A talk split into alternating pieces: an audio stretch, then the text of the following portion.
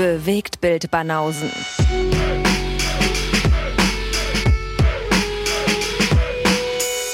Filme, Kino und Serien, bis ihr kotzt. Guten Morgen. Guten Morgen von den Bewegtbildbanausen. Hier Ja. aus Berlin. Live aus Berlin. Live aus Berlin. Der Dieter, der Thomas, der Heck. Hat er das gesagt? Live aus Berlin?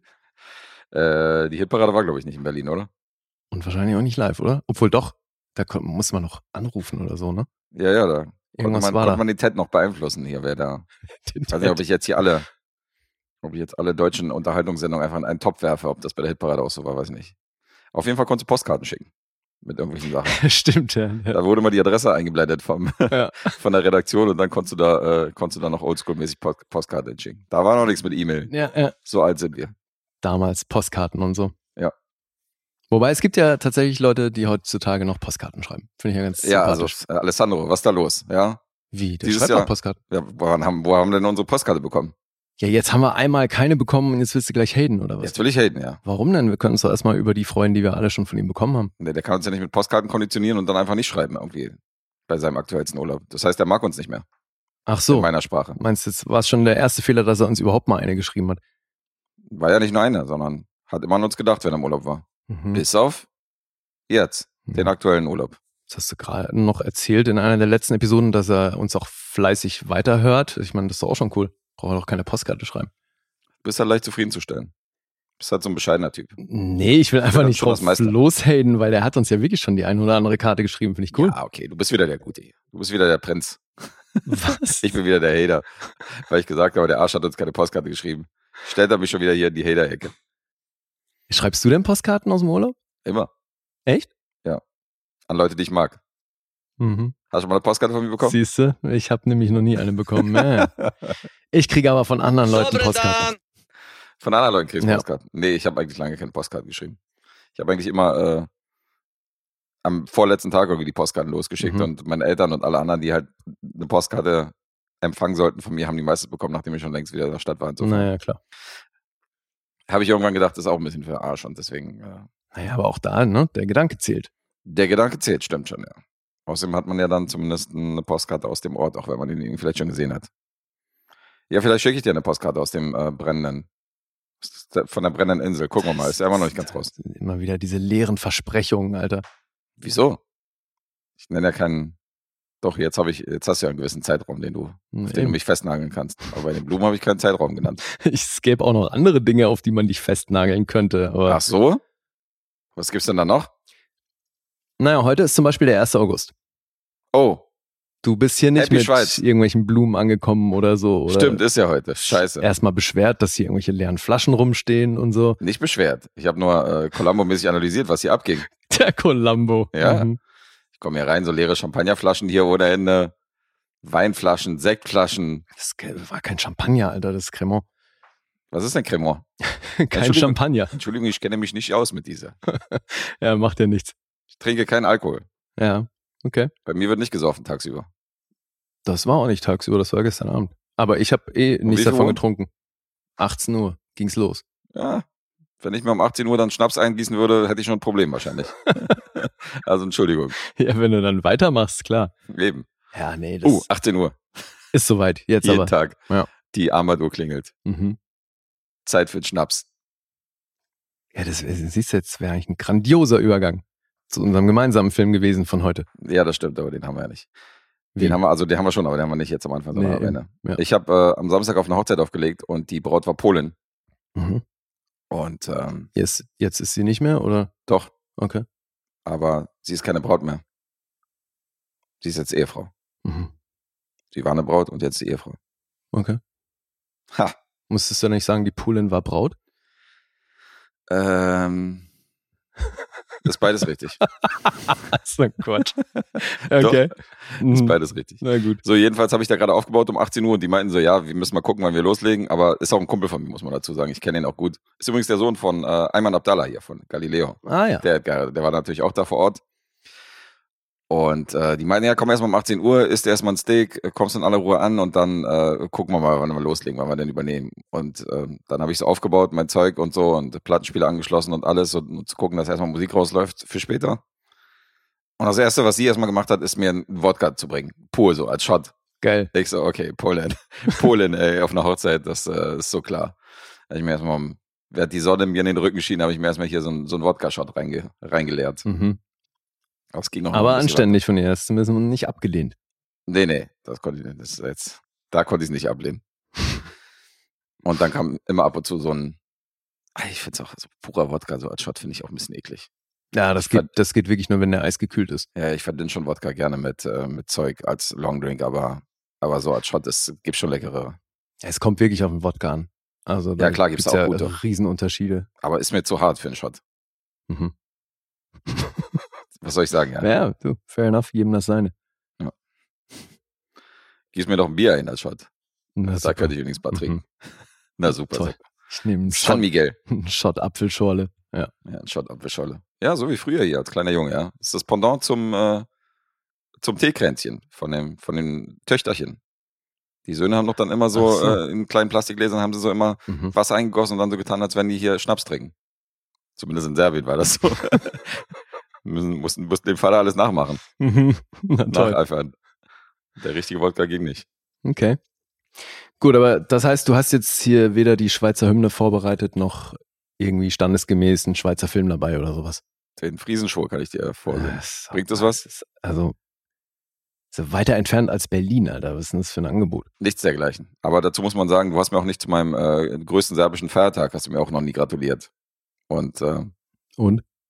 Das ist genau dasselbe. Das ist das Pendant. Also da warst du genauso wenig aufmerksam, dass du, dass du du, sagst, pass willst auf, dein Versäumnis jetzt darf, damit rechtfertigen, dass ich das auch immer versäume, obwohl du mich nie auf irgendwas hingewiesen hast? Ich versäume das mit Absicht, ja, weil du es versäumst. Aha.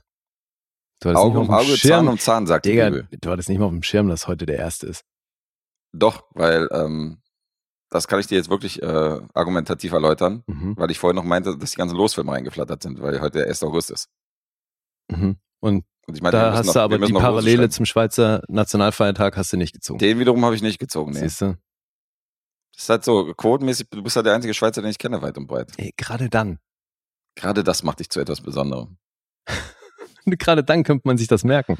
Ja, ich sag doch, Happy Schweiz. Ist mir das sofort eingefallen, als du es ange angesprochen hast. Aha, aha, aha. Happy Schweiz Day. Ja.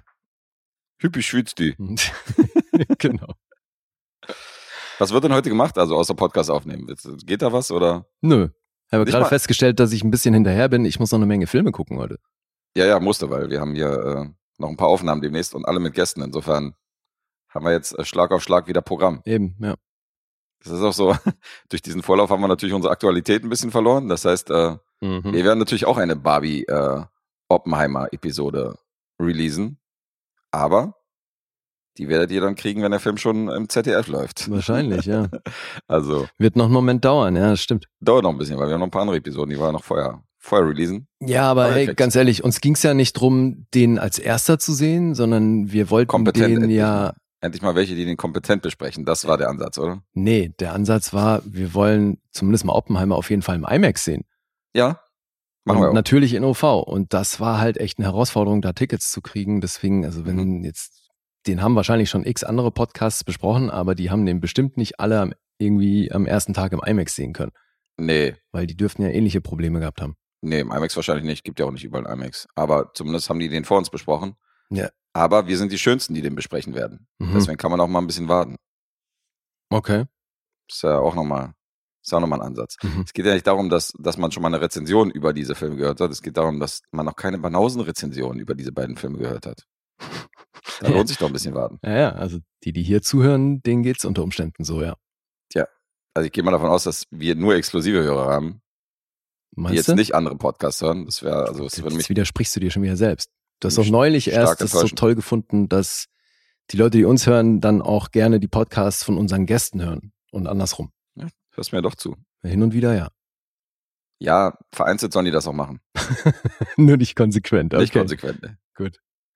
Hast du denn schon in irgendeine andere Rezension von, äh, von einem anderen Podcast reingehört? Nee, ich mach das die beiden nicht. Filme angeht? Nee, ich mach das immer nicht. Ich höre die ja hier, Jungs, höre ich eigentlich immer recht zeitnah, aber da die diesen ein Oppenheimer Special irgendwie rausgebracht haben, Ein Special gleich. ja, das ist ein Special, wo es halt nur um den Film geht, Mhm. da habe ich dann natürlich null reingehört und habe gesagt, nee, da gucke ich mir erstmal den Film an, nehme erstmal unsere Rezension auf und wenn die dann im Kasten ist, dann höre ich mir die anderen an. Okay. Ich vermeide es dann, mir auch so Letterbox-Rezensionen durchzulesen und so. Also es, äh, ich halte mich da zurück, wenn das Filme sind, die ich demnächst gucke. Mhm. Damit ich da recht neutral rangehe. Also mache ich, mach ich ganz selten mal. Okay. Ja, neutral passt. Erst recht heute. Ja, das stimmt. So, Erst willst du recht. loslegen? Wir haben beschlossen, du fängst an. Wir haben ja nur einen gemeinsamen Film heute, den bringen wir am Ende. Ja, genau. Dafür haben wir zwei, ähm, zwei Filme oder Serien, die wir in heimischen Welten gesehen haben. Und ähm, wie immer weiß der andere nicht, was wir bringen. Und ja, dann mache ich das doch. Dann lege ich los Mhm. Und äh, rede über einen Film aus den spät 80ern. Ich war mal wieder in dem Jahrzehnt unterwegs. Und der heißt auf Deutsch Die Killerbrigade. Vielleicht sagt dir der Originaltitel was, wie so oft? The Package. Und du hattest lustigerweise schon mal einen Film hier, der The Package hieß, aber das ist eine andere Tonalität und Mhm. äh, nicht derselbe Film und nicht dasselbe Jahr. Okay. Äh, der Regisseur Andrew Davis, den kennen wir beide. Das ist nämlich The Package, ist der erste Film von äh, drei Kollaborationen, die der Herr mit Tommy Lee Jones in einer der Hauptrollen hatte. Der hat nämlich später auch äh, The Fugitive inszeniert, auf der Flucht. Und von dem ist auch Alarmstufe Rot, wo ebenfalls Tommy Lee Jones der Antagonist war. Mhm. Also das ist der Beginn einer langen äh, filmischen Freundschaft. Und das Drehbuch stammt von John Bishop. Der hat nicht viel gemacht. Der hat zwei Langfilm-Credits. Der andere Langfilm, den er noch in seiner Vita hat, ist Drop Zone mit Wesley Snipes. Ähnliche Tonalität. Und äh, zurück zu meiner Frage, The Package gesehen? Glaube nicht. Glaub's nicht. Nee. Alright. Dann werde ich mal darüber berichten. Mhm. Hauptcharakter in diesem Film, Sergeant John Bishop. Green Beret, Ist das demnach ein autobiografisches, autobiografisches Werk oder wieso heißt der Autor wie, der, wie die Hauptfigur? Tatsache. Das fällt dir jetzt erst auf. Das Alter. fällt mir jetzt auf, wo Oh ich es gerade sehe. Gott, okay. Okay, wie krass ist das denn? Aber ich sag mal so, da ich mir neulich irgendwie, äh, da ich neulich bei The Lamb, nee, nur Lamb heißt er, Mhm. da ich da irgendwie einen Charakternamen aufgeschrieben habe, irgendeinen norwegischen Namen, der nirgends in dem Film auftaucht, bin ich mir jetzt auch nicht sicher, ob ich hier schon wieder so einen kompletten äh, Mindfuck habe.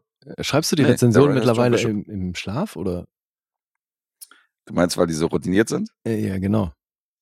Und so Ja, wasserdicht. war natürlich bescheuert. er ist nicht John Bishop, der äh, Hauptcharakter, er ist halt Johnny Gallagher. Ach, okay. Also falls hier noch ein paar Mal Johnny, John Bishop auftaucht, das ist der Drehbuchautor, nicht der, nicht der Charakter hier. Mhm. Johnny Gallagher, Alter, was mache ich denn da, ey? Irgendwie, keine Ahnung, ich sehe den Namen da oben in der Zeile und äh, hab den im Hirn und schreib den dann auf. Okay, egal. Gut, also nichts autobiografisches. Nichts autobiografisches. Nee, Sergeant John Gallagher ist äh, eine komplett fiktive Person. Der ist Green Beret, der ist super ausgebildet und der ist mit seiner Spezialeinheit gerade unterwegs im noch geteilten Berlin. Ach, Und hier sehen wir kalter Kriegsszenario. Wir sehen irgendwelche Soldaten äh, vor Denkmälern links und rechts spazieren. Da sehen wir zum Beispiel auch das Panzerdenkmal, was in Mhm. der Nähe vom Brandenburger Tor steht und so eine Sachen. Und ähm, da sehen wir so ein paar. Und dort findet gerade eine Friedenskonferenz statt zwischen Russen und Amerikanern. Und die sind sich einig, dass Atomwaffen äh, zu vernichten sind und ähm, den Kalten Krieg begraben. Also sprich dem Frieden einen, einen Schritt in die richtige Richtung gehen. Und das ist der Plan. Und ähm, Johnny Gallagher soll mit seiner Truppe draußen halt für Sicherheit sorgen und soll aufpassen, dass da keiner irgendwie äh, in der Nähe kommt, der irgendwie verdächtig ist. Und dann kommen so zwei Rucksacktouristen vorbei. Ähm, die wollen die dann vertreiben, wollen aber vorher noch in den, in den Rucksack von denen gucken. Kommt aber nicht dazu, weil die dann von der örtlichen Berliner Polizei dann eingesammelt werden und weggebracht werden. mhm. Und äh, hier, der Sergeant schreit ihm noch hinterher, dass sie in den Rucksack gucken sollen, machen sie aber nicht. Und das sind natürlich zwei Attentäter, wie sich später herausstellt. Und ähm, was diese Friedensgespräche angeht, haben natürlich einige US-Patrioten etwas dagegen, ihre Atomwaffen auf, aufzugeben und so, insofern ihren militärischen Vorteil da ins Klo zu spülen. Und deswegen gibt es da natürlich Gegner, die keinen Bock haben, dass die Russen und Amerikaner da Frieden schließen. Und diesen ersten Anschlag, der da stattfinden sollte bei dieser Konferenz in Berlin, der wird vereitelt von dem Sergeant und seiner Truppe, kommt aber ein Mann von ihm äh, zu Tode. Und deswegen steht da auch hier nach so ein paar Geschichten, die halt schiefgelaufen sind. In dem Fall ist halt einer, der unter die Erde gebracht wird, steht halt auch in der Kritik bei seinem Vorgesetzten. Und ähm, ja, das ist dort in Berlin, in diesem Wald, in der Nähe dieses Schlosses, wo diese Versammlung stattfindet. Und äh, die nächste große offizielle Friedensschlusskonferenz, die soll in Chicago stattfinden, Mhm. einige Tage später. Und da soll das Ganze dann offiziell besiegelt werden. Und bevor Sergeant ähm, Gallagher zurück in die USA fliegt, bekommt er einen weiteren Auftrag, nämlich ähm, einen festgenommenen Sergeant von Berlin in die USA zu überführen. Und der ist irgendwie angeklagt wegen Disziplinarverfahren. Mhm. Und das ist die Rolle von Tommy Lee Jones. Ach so. Und das ist so eine Überführung, das ist so ein bisschen wie bei Bridge of Spice, auf einer Brücke wird er halt überführt und dann kommen so zwei, zwei Soldaten, die ihn halt in Handschellen irgendwie hinbringen und sagen so, ja, hier, äh, unterschreiben Sie hier, wir, über, wir überschreiben jetzt den, den Gefangenen und so. Mhm. Und in dem Moment, wenn äh, als, als äh, Gene Hackmans Rolle Johnny Gallagher ihm halt die Handschellen abnimmt, Ach, Gene Hackman spielt. ja, ja, Gene Hackman spielt dann, haut er erstmal auch den, äh, den beiden Securities, die ihn halt die ganze Zeit abgeführt haben, hat er den auch erstmal aufs Maul und so. Also ein- ist so ein sehr hitzkopfiger Typ Mhm. die Rolle von Tommy Lee Jones. Und dann sitzen die im Flugzeug und äh, als sie angekommen sind in Chicago, muss er halt irgendwie auf Klo und auf der Flughafentoilette gibt es einen kleinen Brawl zwischen Matrosen und ihm, weil äh, es gibt ein Wortgefecht, wo er diesen Matrosen anpöbelt und die Matrosen pöbeln zurück und dann schubsen die sich so durch die Gegend und einer der Matrosen haut Gene Hackman von hinten irgendwie eine runter. Der ist bewusstlos, ergo, die gehören alle zu ihm. Also die gehören alle zu der, zu der Rolle von Tommy Lee Jones Ach so. Mhm. war natürlich alles ein Setup und er wird befreit. Und ist jetzt praktisch in Amerika unterwegs, ohne Papiere, ohne Ausweis. Keiner weiß, wer er ist, weil dieser besagte Soldat, der eigentlich überführt werden ist, äh, überführt werden soll, das ist er nämlich nicht, wie später rauskommt. Der hat sich nämlich für jemanden ausgegeben, den er ist. Insofern ist jetzt ein Typ, den man nicht kennt, in Amerika unterwegs, ohne Papiere. Mhm. Und der hat auch ein bestimmtes Motiv. Weil, wie ich meinte, er ist nicht besagter Walter Henke, sondern er ist der Attentäter, der den russischen Präsidenten in Chicago bei dieser besagten Versammlung, nachdem er rauskommt, eliminieren soll. So John F. Kennedy mäßig. Mhm. Und das ist die Story von The Package. Also, das ähm, ist so ein bisschen so eine Verschwörungsgeschichte, die halt bis ins hochrangige Mil- Militär geht, weil nicht alle natürlich Bock haben auf diese Friedensgeschichte, wie ich schon meinte, oder dieses Abrüsten. Ähm, Nazis mischen später noch mit, weil die natürlich auch überzeugt sind, dass äh, Atomwaffen für Amerika gut sind und dass man das Militär stärken muss und so weiter. Ja, und dann ist es halt dieses Kalter Kriegs-Thriller-Szenario, wie die Polit-Thriller aus den 70ern und 80ern. Also Zeugen werden beseitigt, Sergeant Bishop, Bishop landet auf der, äh, Sergeant Bishop sag ich schon wieder, Sergeant äh, Gallagher landet auf der Abschlussliste von beiden Seiten, weil ähm, der Bösen und der Guten, weil die Bösen es nämlich schaffen, ihn verdächtig zu machen. Und insofern ist er auch auf der Jagd Mhm. von den, von den, äh, von den Leuten, die eigentlich auf der, auf der Seite des Gesetzes stehen. Aber er hat natürlich aus seinen Kriegen und aus seinen, aus seinen äh, vergangenen Schlachten, hat er natürlich so ein paar Verbündete, mit denen er sich zusammenpacken kann und äh, die ihm auch noch einen, den einen oder anderen Gefallen schulden. Und deswegen kann er da auf die eine oder andere Hilfe zurückgreifen. Mhm. Und da haben wir so ein paar namhafte Leute im, im Cast. Also neben Gene Hackman und Tommy Lee Jones, was eigentlich ein geiler Hauptcast ist, haben wir noch Joanna Cassidy. Das ist die, äh, kennen wir ja, die Schlangenfrau aus Blade Runner als Beispiel. Die spielt die Ex-Frau von ihm und ist auch eine hochrangige Gener Generälin, die ihm auch helfen kann, so in bestimmten Sachen. Und die sch schlägt sich dann auch auf seine Seite. Dann haben wir noch John Hurt, der sicher am prominentesten äh, als Kevins Vater bekannt, mittlerweile auch verstorben, aus Kevin allein zu Hause. Dennis, Das ist seine prominenteste Rolle. ich würde schon sagen, ja. Der Vater von Kevin, also dann, zumindest wissen die meisten dann, von wem ich rede. Hm. Wenn ich jetzt sage, John Hurt aus No Way Out mit Kevin Costner,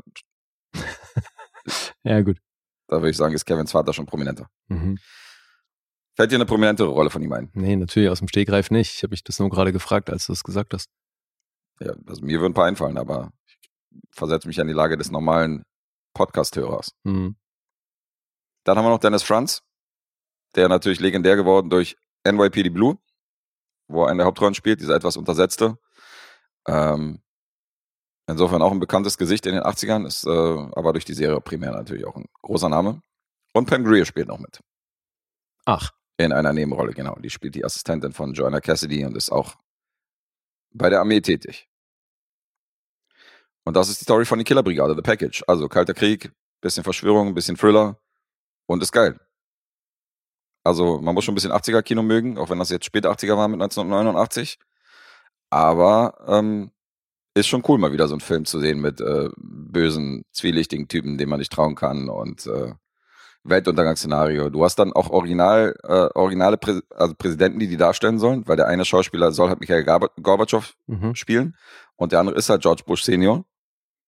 Also du siehst, dass die beiden da Ähnlichkeit haben und so. Das sind natürlich nicht die Originalen, aber das sind jetzt nicht irgendwelche fiktiven Präsidenten, Okay. sondern Gorbatschow soll halt in diesem Szenario umgebracht werden.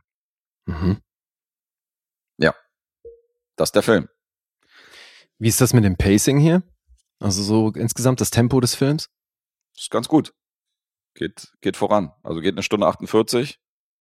Und hier sind jetzt nicht große Ruhephasen, weil, äh, weil der Gallagher dann ständig auch irgendwie in die Ecke gedrängt ist und, äh, und sich ständig rechtfertigen muss. Und dann muss er sich ab einer bestimmten Stelle des Films muss er sich natürlich vor den Guten und vor den Bösen verstecken und muss flüchten. Mhm. Und muss gleichzeitig aber auch diese Verschwörung aufdecken. Also ist schon, schon nicht so leicht. Ja, klingt gut. ist ganz cool. Und äh, dazu muss man sagen, dass Tommy Lee Jones und Gene Hackman verstanden sich hier überhaupt nicht. Also Hackman ist ja schauspielerisch der Meinung, so von wegen less is more. Mhm. Eher dezentes Schauspiel, nicht so viel machen und so. Und Tommy Lee Jones ist eigentlich das Gegenteil. Der macht schon immer eine Menge in seinen Filmen. Also gerade wenn er so den Antagonisten oder den Bösewicht spielt, dann ist er schon wenig subtil unterwegs. Und deswegen äh, haben sich die beiden ziemlich in die Haare gekriegt. Der Regisseur Andrew Davis war dann eher auf Gene Hackmans Seite. Dann war Tommy Lee Jones dann der Meinung, dass zu viel von ihm rausgeschnitten worden ist von, seinen, von seiner Leistung Mhm. und dass man dann seine Rolle so ein bisschen runtergespielt hat. Äh, lustigerweise war Hackman erste Wahl für den Sheriff in äh, The Fugitive, bei Auf der Flucht, Ach, und hat dann die Rolle abgelehnt. Und dann ist ja Tommy Lee Jones äh, Mhm. zu, zu Oscar-Nominierungsehren gekommen für diese besagte Rolle. Also da sind die beiden Konkurrenten dann direkt für den gleichen Filmgespräch gewesen. Fand ich auch ganz interessant. Habe ich auch nicht gewusst, dass Gene Hackman da als allererstes gefragt worden ist. Die Killerbrigade, The Package. Budget 18 Millionen, knapp über 10 Millionen Einspiel. Das war jetzt nicht der große Bringer finanziell. Aber kleiner, versteckter, vergessener Reise aus den 80ern. mhm. Hat dir irgendwas nicht gefallen? Das ist jetzt bestimmt keiner von den, von den Mega-Vertretern aus diesem Genre. Also ich habe da auch Lieblingsfilme. Aber ich mag ja das viel von diesen 80er-Jahre-Filmen. Insofern kann ich damit wahrscheinlich mehr anfangen als manch anderer, der den vielleicht ein bisschen unspektakulär finden würde. Mhm. Weil er hat natürlich im Score hat er einmal diese, diesen militärischen Score, weißt du, so mit Mhm. diesen Militärtrommeln und so. Und dann hast du aber auch so, wenn der Verfolgungsjagd ist, hast du diesen typischen 80er-Score, weißt du, dieses, weiß ich nicht so. Ich kann es nicht nachmachen, aber halt so, wo du weißt, okay, das sind die 80s, so, weißt du, das ist Musik aus den 80s. Mhm. So ganz, also so spannende 80er Filmmusik halt. Okay. Als wenn Axel Foley jetzt jemand verfolgt, irgendwie im Mhm. Auto. Ohne Harold Faltermeier. ja, nee, ich mochte den. Mhm. Wie gesagt, jetzt nicht einer von den riesen, riesen äh, Vertretern, aber schon ganz cool. Außerdem sehe ich ja Gene Hackman und Tommy Lee Jones extrem gerne und äh, die beiden so als quasi Gegenspieler ist schon ganz cool. Tommy Lee Jones hat mich so ein bisschen erinnert an, ähm, äh, wie hieß er? Also der Film hieß, ähm, den hatte ich neulich auch mit, äh, mit Elliot Gould in der Hauptrolle. Dein Partner ist der Tod, hieß der auf Deutsch auf jeden Fall. Mhm. Und sein Gegenspieler war doch der, der Brite, der auch verstorben ist, der Knives Out den Alten gespielt hat. Wie mir die Namen jetzt nicht einfallen, ey. Ich werde wirklich alt, ey. Diesen Namen habe ich normalerweise aus dem, aus dem Ärmel geschüttelt. Ich habe gerade gar kein Gesicht vor Augen. Bei Knives Out? Welchen alten denn? Ach so. Ja, Ja. der Familienpatriarch. ja, halt. ja, ja. Tja, The Silent Partner. Ja, Mann, Christopher Plummer. Christopher Plummer. Oh, shit. Natürlich. Und Christopher Plummer ist ja ähnlich wie Tommy Lee Jones, hat er sich ja auch immer so ein bisschen verkleidet in seinen Rollen, als Weihnachtsmann und so damals, wenn du dich erinnerst. Und hier, als Tommy Lee Jones ankommt, verkleidet er sich ja auch als Priester, weißt du, damit er auf dem U-Bahnhof nicht auffällt und Mhm. so. Und äh, übrigens, Fun Fact, auf diesem besagten U-Bahnhof, wo er als Priester steht, kam halt so eine Durchsage. Und ich dachte so, Alter, das ist doch Tommy Lee Jones, der die Durchsage macht. Und dann war bei den Fun Facts so, und wenn ihr genau hinhört bei der Durchsage auf der U-Bahn, das ist die Stimme von, äh, von Tommy Lee Jones, wo ich dachte, okay, ich hab's gecheckt. Okay. Warum auch immer die das gemacht haben, aber gut. Ich habe das schon verstanden und dachte so, okay, das ist Tommy Lee Jones selbst, das ist strange. Mhm. Fiel den meisten wahrscheinlich nicht auf. Und ähm, der hat sich auch so die eine oder andere Verkleidung angeschmissen, um halt nicht aufzufallen in der Stadt als Person ohne Ausweis, weißt du. Und als Mhm. jemand, der sich nicht ausweisen kann, hat er natürlich immer die Identitäten gewechselt. und nicht die einzige Parallele zu The Silent Partner, weil der, der Film spielt ja auch zur Weihnachtszeit.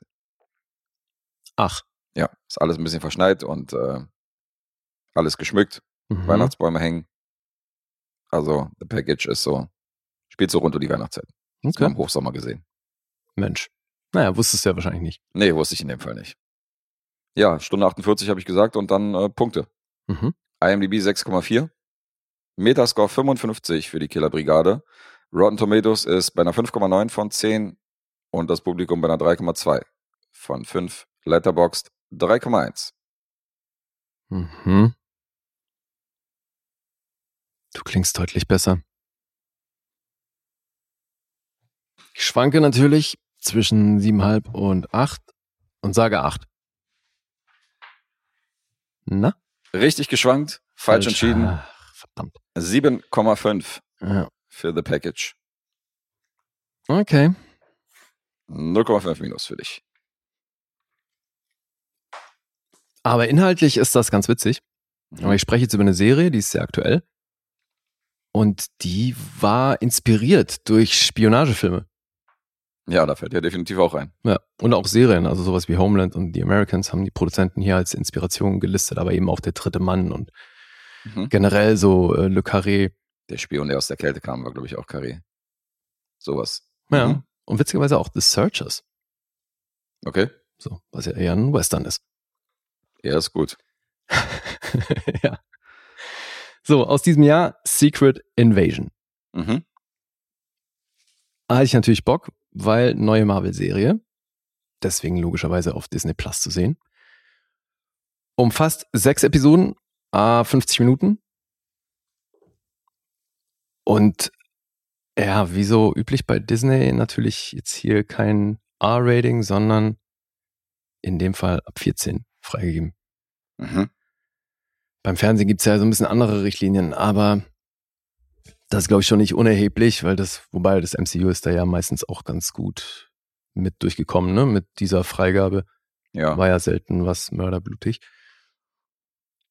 Ja, also du hast ja bestimmt davon mitbekommen, Mhm. aber geguckt hast es wahrscheinlich nicht, weil du hast ja, meintest ja neulich schon, dass du da so ein bisschen Overkill hast, generell, was MCU angeht. Richtig zusammengefasst. Okay. Also gerade was so, was so den Serienteil angeht, von den Star Wars-Serien und von den äh, Marvel-Serien, da bin ich mittlerweile raus. Also ich konzentriere mich dann wirklich auf die Filme. Mhm. Primär. Ja, ich glaube, die ist auch als Miniseries angelegt. Ich weiß gar nicht, ob die weitergeht. Also zumindest Mhm. ist sie auf Letterboxd, was jetzt aber nicht unbedingt was heißen muss, weil ich meine, Loki war da auch und das geht ja jetzt auch in die zweite Staffel. Also. Mhm. Ja. Also, es ist natürlich Teil des MCUs und es spielt auch in der Gegenwart. Also, wir sind im MCU in unserer Realität heute. Das geht im Fokus um Nick Fury. Der ist hier die Hauptrolle.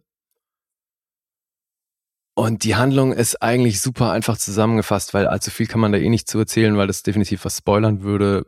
Plus, die drehen sich hier über weite Strecken im Kreis und das bei nur sechs Episoden. Das ist schon echt abgefahren.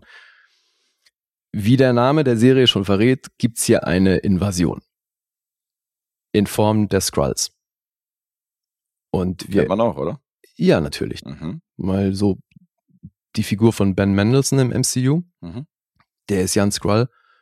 Und mit Nick Fury ja mittlerweile schon befreundet. Und die hatten eben damals den Deal gemacht, dass ähm, die Skrulls Verbündete sind und er im Gegenzug dafür zusammen mit Captain Marvel nach einer neuen Heimat für die Skrulls sucht, weil ihr Heimatplanet zerstört wurde. Mhm. Ja, jetzt ist das aber schon Jahre her. Dann war ja zwischenzeitlich war Fury ja auch mal fünf Jahre weg und das kennen wir alle. Und jetzt, wo die Serie einsteigt, haben die Skrulls halt die Schnauze voll, weil er einfach sein Versprechen nicht eingehalten hat und deswegen wollen die sich auf der Erde bereit machen. Und wie wir auch aus dem MCU wissen, haben die natürlich die Möglichkeit, menschliche Form anzunehmen. Das heißt, wir erkennen die nicht. Und so hat man jetzt halt hier ein Szenario, wo man sich nicht sicher sein kann, wer ist Skrull und wer nicht. Und die haben sich dann halt auch schon in der Politik recht weit hoch als diese Leute ausgegeben, die realen Menschen, für die die dann einspringen, die werden irgendwo ähm, gebunkert und sind betäubt. Und so muss Nick Fury jetzt hier den, den Obermods, den es natürlich gibt, es gibt hier einen großen Antagonisten, der heißt Gravik und wird von Kingsley Ben Adir gespielt. Das war Malcolm X in One Night in Miami. Naja. Oder bei The OA war er ja der Freund. Mhm. Peaky Blinders war auch dabei. In High, High Fidelity der Serie war er auch der Typ. Also der hat schon eine ganz gute Karriere jetzt. Und dann habe ich geguckt, was so in seiner Vita noch steht. Und der wird als nächstes Bob Marley spielen. Ach, in dem Marley-Biopic. Mhm. Ja, davon habe ich gehört. Mhm. Da bin ich mal gespannt drauf. Weil ich finde den eigentlich schon gut. Hier, das hat aber wirklich wahrscheinlich primär mit der Rolle zu tun. Hier gehe er mir hart auf den Sack. Mhm. Das war leider echt nervig. Ja, jetzt gibt's auch noch eine Tochter von Ben Mendelssohns Figur in Form von Emilia Clarke. Die spielt hier Gia. Und Olivia Colman ist dabei. Die fahren hier wieder ordentlich was auf. Dann wird natürlich der Präsident auch bedroht. Der wird hier von Dermot Mulroney gespielt. Mhm. Don Cheadle ist natürlich wieder dabei, Kobe Smulders, Martin Freeman, also so die üblichen aus dem näheren Umfeld von Nick Fury, die sind dann hier wieder dabei. Cooler Cast. Ein Creator und ein Regisseur, der hier alle Folgen gemacht hat. Elf Autoren haben das Ganze gemacht. Der, der Creator war Kyle Bradstreet. Sieben Credits. Von ihm stammte auch Copper. Ich weiß nicht, ob du die Serie mal gesehen hast. Gehört von, aber nicht gesehen. Da hat Franka Potente auch mitgespielt. Und Mr. Robot stammt auch von ihm. Mhm. Das eigentlich für meinen Geschmack eine sehr gute Referenz, weil die Serie mochte ich echt gerne. Ja, habe ich gehört von, aber nicht gesehen. Was? Immer noch nichts gesehen von. Von Mr. Robot? Ja. Hm. Hast ja auch mal hier rezensiert. Ich kann mir vorstellen, dass das bei der auch kein Problem ist, wenn man die sich später anguckt. Auch wenn es da so um sehr technische Dinge geht, würde ich mich wundern, wenn die irgendwie schlecht altert. Ja, gerade für mich so. Für mich ist das ja komplett Neuland, wenn ich das in 20 Jahren gucke und denke, Ja, was, eine. E-Mail? Ja. Das ist der Vorteil. Hey, und jetzt ist es hier halt wieder äh, einer von diesen Fällen, wo die was gebastelt haben im MCU, was nicht belangloser sein könnte. Und das ist echt schade, weil Nick Fury als Figur mag ich eigentlich total gerne, Mhm. aber halt schon auch, wenn der in seinem Schaffensbereich gut zum Einsatz kommt. Weißt du, wenn der halt irgendwie Shield hinter sich hat und irgendwelchen Avengers Anweisungen gibt und selber auch in die Action involviert ist und so, dann mag ich die Figur echt gerne. Mhm. Hier muss er sich jetzt halt über weite Strecken verstecken, ist sowieso super alt und so abgebrannt, total durch, einfach äh, sehr grau und so soll halt eben auch so dieser sehr gealterte Nick Fury sein, der eigentlich auch keinen Bock mehr hat auf die ganze Scheiße und sich jetzt halt nochmal aufraffen muss. So. Aber dadurch hat er halt nichts von dieser Machtposition, die, finde ich, seine Figur halt irgendwie schon auch ausmacht. Ja, Und nicht mehr so cool wie den MCU-Filmen, ne? Nee, echt nicht. Und ich wusste auch gar nicht so richtig, mit wem ich hier mitfiebern soll. Also, wie gesagt, der Antagonist ging mir hart auf den Keks. Emilia Clarke ist auch so. Alter, die Entwicklung, die ihre Figur hier durchmacht, weil es gibt, also ich will es natürlich nicht spoilern, aber hier kommt noch so eine Art Super Serum zum Einsatz, womit die Skrulls sich dann so ein bisschen ähm, dopen. Mhm. Und das ist auch völlig affig. Also, So außerhalb von Game of Thrones hat sie nicht so richtig viel gerissen, oder? Also Nee. die Gastauftritte, die sie gebracht hat, da waren wir nicht so begeistert, so bei Terminator und Co. Ja. Waren wir keine Fans. Ja, soll so ja Leute geben, die hier ihre Romcoms ganz gerne mögen, ne? aber habe ich auch noch nichts von gesehen. Also ja, Mhm. schwierig. Aber hier ist sie jetzt ähnlich wie mit Kingsley Benadir. Das ist halt die Figur, die einfach doof geschrieben ist. Mhm. Das würde ich jetzt noch nicht mal ihr ankreiden, aber dann hast du natürlich durch diese permanente Verwandlung der Skrulls in Menschen und andersrum hast du hier natürlich viel CGI und viel Maske und da ist man leider aus dem MCU von den Filmen halt einfach auch mehr oder Besseres gewöhnt. Weißt du, weil das, du hast hier in höchstens zwei oder drei Folgen von diesen sechs hast du irgendwelche Action-Momente, wo auch eben dann viel CGI zum Einsatz kommt. Und das sieht zum Teil einfach nicht gut aus. Schade. Mensch. Ja, Aber gut. Hatte eh kein Interesse dran, insofern. Wäre es noch schade, wenn ich Interesse daran gehabt hätte. das stimmt. So kannst du wahrscheinlich darauf verzichten. Schade, schade, am schadesten. Mhm. So, und hier ist AI mal wieder ein Thema, Mhm. weil die Intro-Sequenz ist komplett AI. Okay. Und da sieht man das sieht eigentlich aus wie Zeichnung oder halt Bilder, die so ein bisschen abstrakt sind. Und die Begründung war, also die von dem Produzenten, die haben gesagt, dass die diese Atmosphäre, die die erzeugen wollten mit diesem Vorspann, dass das mit natürlich geschaffener Kunst nicht zu erreichen gewesen wäre. Und dass sie es deswegen mit AI gemacht haben. Weil das gab natürlich, kannst du dir, kannst dir vorstellen, gab entsprechend äh, schlechte Reaktionen darauf. Mhm. Als rauskam, dass das dass halt eine AI diesen Vorspann gemacht hat. Und auch sagt, ja, das hätten halt auch einfach irgendwelche Menschen machen können und dafür bezahlt werden können. Und die Begründung ist halt irgendwie lame sozusagen, ja, dieses unnatürliche Element, was da so mitschwingt, das haben wir halt für, gebraucht für die Atmosphäre oder die Stimmung und das hätte halt kein Mensch hinbekommen. Mhm. Naja. Ja, was schon. Klingt ein bisschen lame. Ja, aber es wird mehr, ne? Also neulich hatte ich eine Serie, die, wobei über die habe ich noch gar nicht gesprochen, aber da war es so, dass die Episodentitel, aber auch wirklich nur die Episodentitel komplett mhm. von der AI generiert wurden. Und die waren entsprechend sinnfrei und damit schon wieder lustig. Okay. Aber hier hast du jetzt halt den kompletten Vorspann, der von der AI gemacht wurde und es wird halt mehr, ne? Also es ist schon. Aber man, ich habe das schon richtig verstanden, man speist aber die AI schon mit irgendwelchen Stichworten. Naja, klar. Oder? Also irgendwas müssen die eingegeben haben. Naja, je genauer du da halt Vorgaben gibst. Äh, ja. Desto spezifischer wird's. Genau. Mhm. Ja, insofern ist das ja nicht völlig random, also. Aber klar, also das Argument mit den Arbeitsplätzen und dass es Kreative gibt, die dann das genauso gemacht hätten, wenn du denen sagst, pass auf, so, und so stelle ich mir das vor, mhm. ist natürlich Fakt. Ja. Ja, eben. Ja, dünn. Spätestens wenn Schauspieler ersetzt werden, hast du wahrscheinlich auch was dagegen. Ja, ich finde es ja jetzt schon nicht cool. Mhm. Ja, das Weil das sind, also die Zeichnungen, natürlich gibt es Menschen, die die hätten machen können. Das ist völliger Käse zu behaupten. Das meine ich ja. Mhm hätte nur eine AI machen können. Naja. Ja, jetzt kann ich noch Zahlen vorlesen. Mhm. 6,3 gibt es auf IMDb. Metascore ist ebenfalls bei 63. Was ich hier aber prägnant finde, dass der User Score bei Metacritic bei 3,7 ist. Und von 10, ne? Nicht von 5. Okay. Also Metascore 63, User Score 3,7. Das ist schon eine harte Diskrepanz, auf Rotten Tomatoes gibt es von der Kritik 6,2. Publikum ist bei 3,3.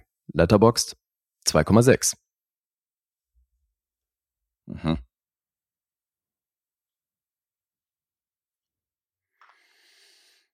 Ähm, hast du hier irgendwas Positives an dieser Serie von dir zu geben, wo du sagen würdest, das, da gibt es hier irgendwas, was dir gefallen hat? Weil, wenn ich rekapituliere, deine Rezension war da jetzt nichts dabei, was du hervorgehoben hast. Also. Also es gibt eine gewisse Kurzweiligkeit, weil ich glaube, das kriegt das MCU generell schon hin, dass die halt so die Struktur und Aufbau und so weiter, auch wenn das inhaltlich völliger Käse ist und es äh, mich emotional zu keinem Zeitpunkt irgendwie involviert hat, bin ich da durchgekommen. Ne? Also ich habe mich da nicht gelangweilt. Ich fand es halt nur völlig bescheuert und äh, lame. Also weil es einfach ja, da die, also die Sachen, die die hier erzählen, da denkst du dich halt auch, also ab einem gewissen Punkt stellt sogar eine Figur dann die Frage so, ja, und jetzt holst du, holst du die Avengers oder was? Und dann so eine lame Begründung, warum hier keiner der Avengers auftaucht. Also, das sind alles so Sachen, es wirkt halt einfach mörder unnötig, das ganze Ding, weil ich frage mich auch, was, was haben die mir jetzt hier für eine Geschichte erzählt? Also, für die Figur Nick Fury mhm. hat das nichts Positives für mich gehabt. Ja, das Gegenteil auch nicht. Ja, eben. Hat so ein bisschen den ikonischen Stellenwert äh, eher in die Tonne gekloppt. Ja. Und deswegen, ich sehe hier halt ein paar Figuren, die ich eigentlich aus dem MCU mag, aber das, was hier stattfindet, ist in meinen Augen überflüssig. Oha. Ich probiere es noch mit der 4. Ich bin mal 3. Eine 3. Okay. das ist wirklich lame, Alter. Das ist ja kacke. Ja, ich hätte es gerne besser gefunden. Stellst mich hier vor Herausforderung. Nein. Also, aber auf Letterboxd, da gibt's halt auch wirklich viele, die der Serie einen halben Stern geben und halt auch eine Menge Hass am MCU da kundtun. Mhm. Ja, also das, dagegen ist Loki halt echt ein Meisterwerk. Okay. Da guckst du dir die zweite Staffel auf jeden Auf Fall an. jeden. Also Mhm. Loki war wirklich hochgradig unterhaltsam im direkten Vergleich. War dann schon ein Highlight. Da wiederum sensationelle Introsequenz. Auch speziell, Mhm. aber halt, also hoffe ich jetzt mal zumindest nicht von der AI kreiert. Das Mhm. habe ich zumindest damals nicht mitbekommen und auch nicht so recherchiert. Aber das finde ich, das ist schon das erste richtig coole an der Serie, das Layout. Okay. Wie das, wie das grafisch, visuell umgesetzt ist. Ja. Ähm, also kannst ja mal die Intro-Sequenz angucken, dann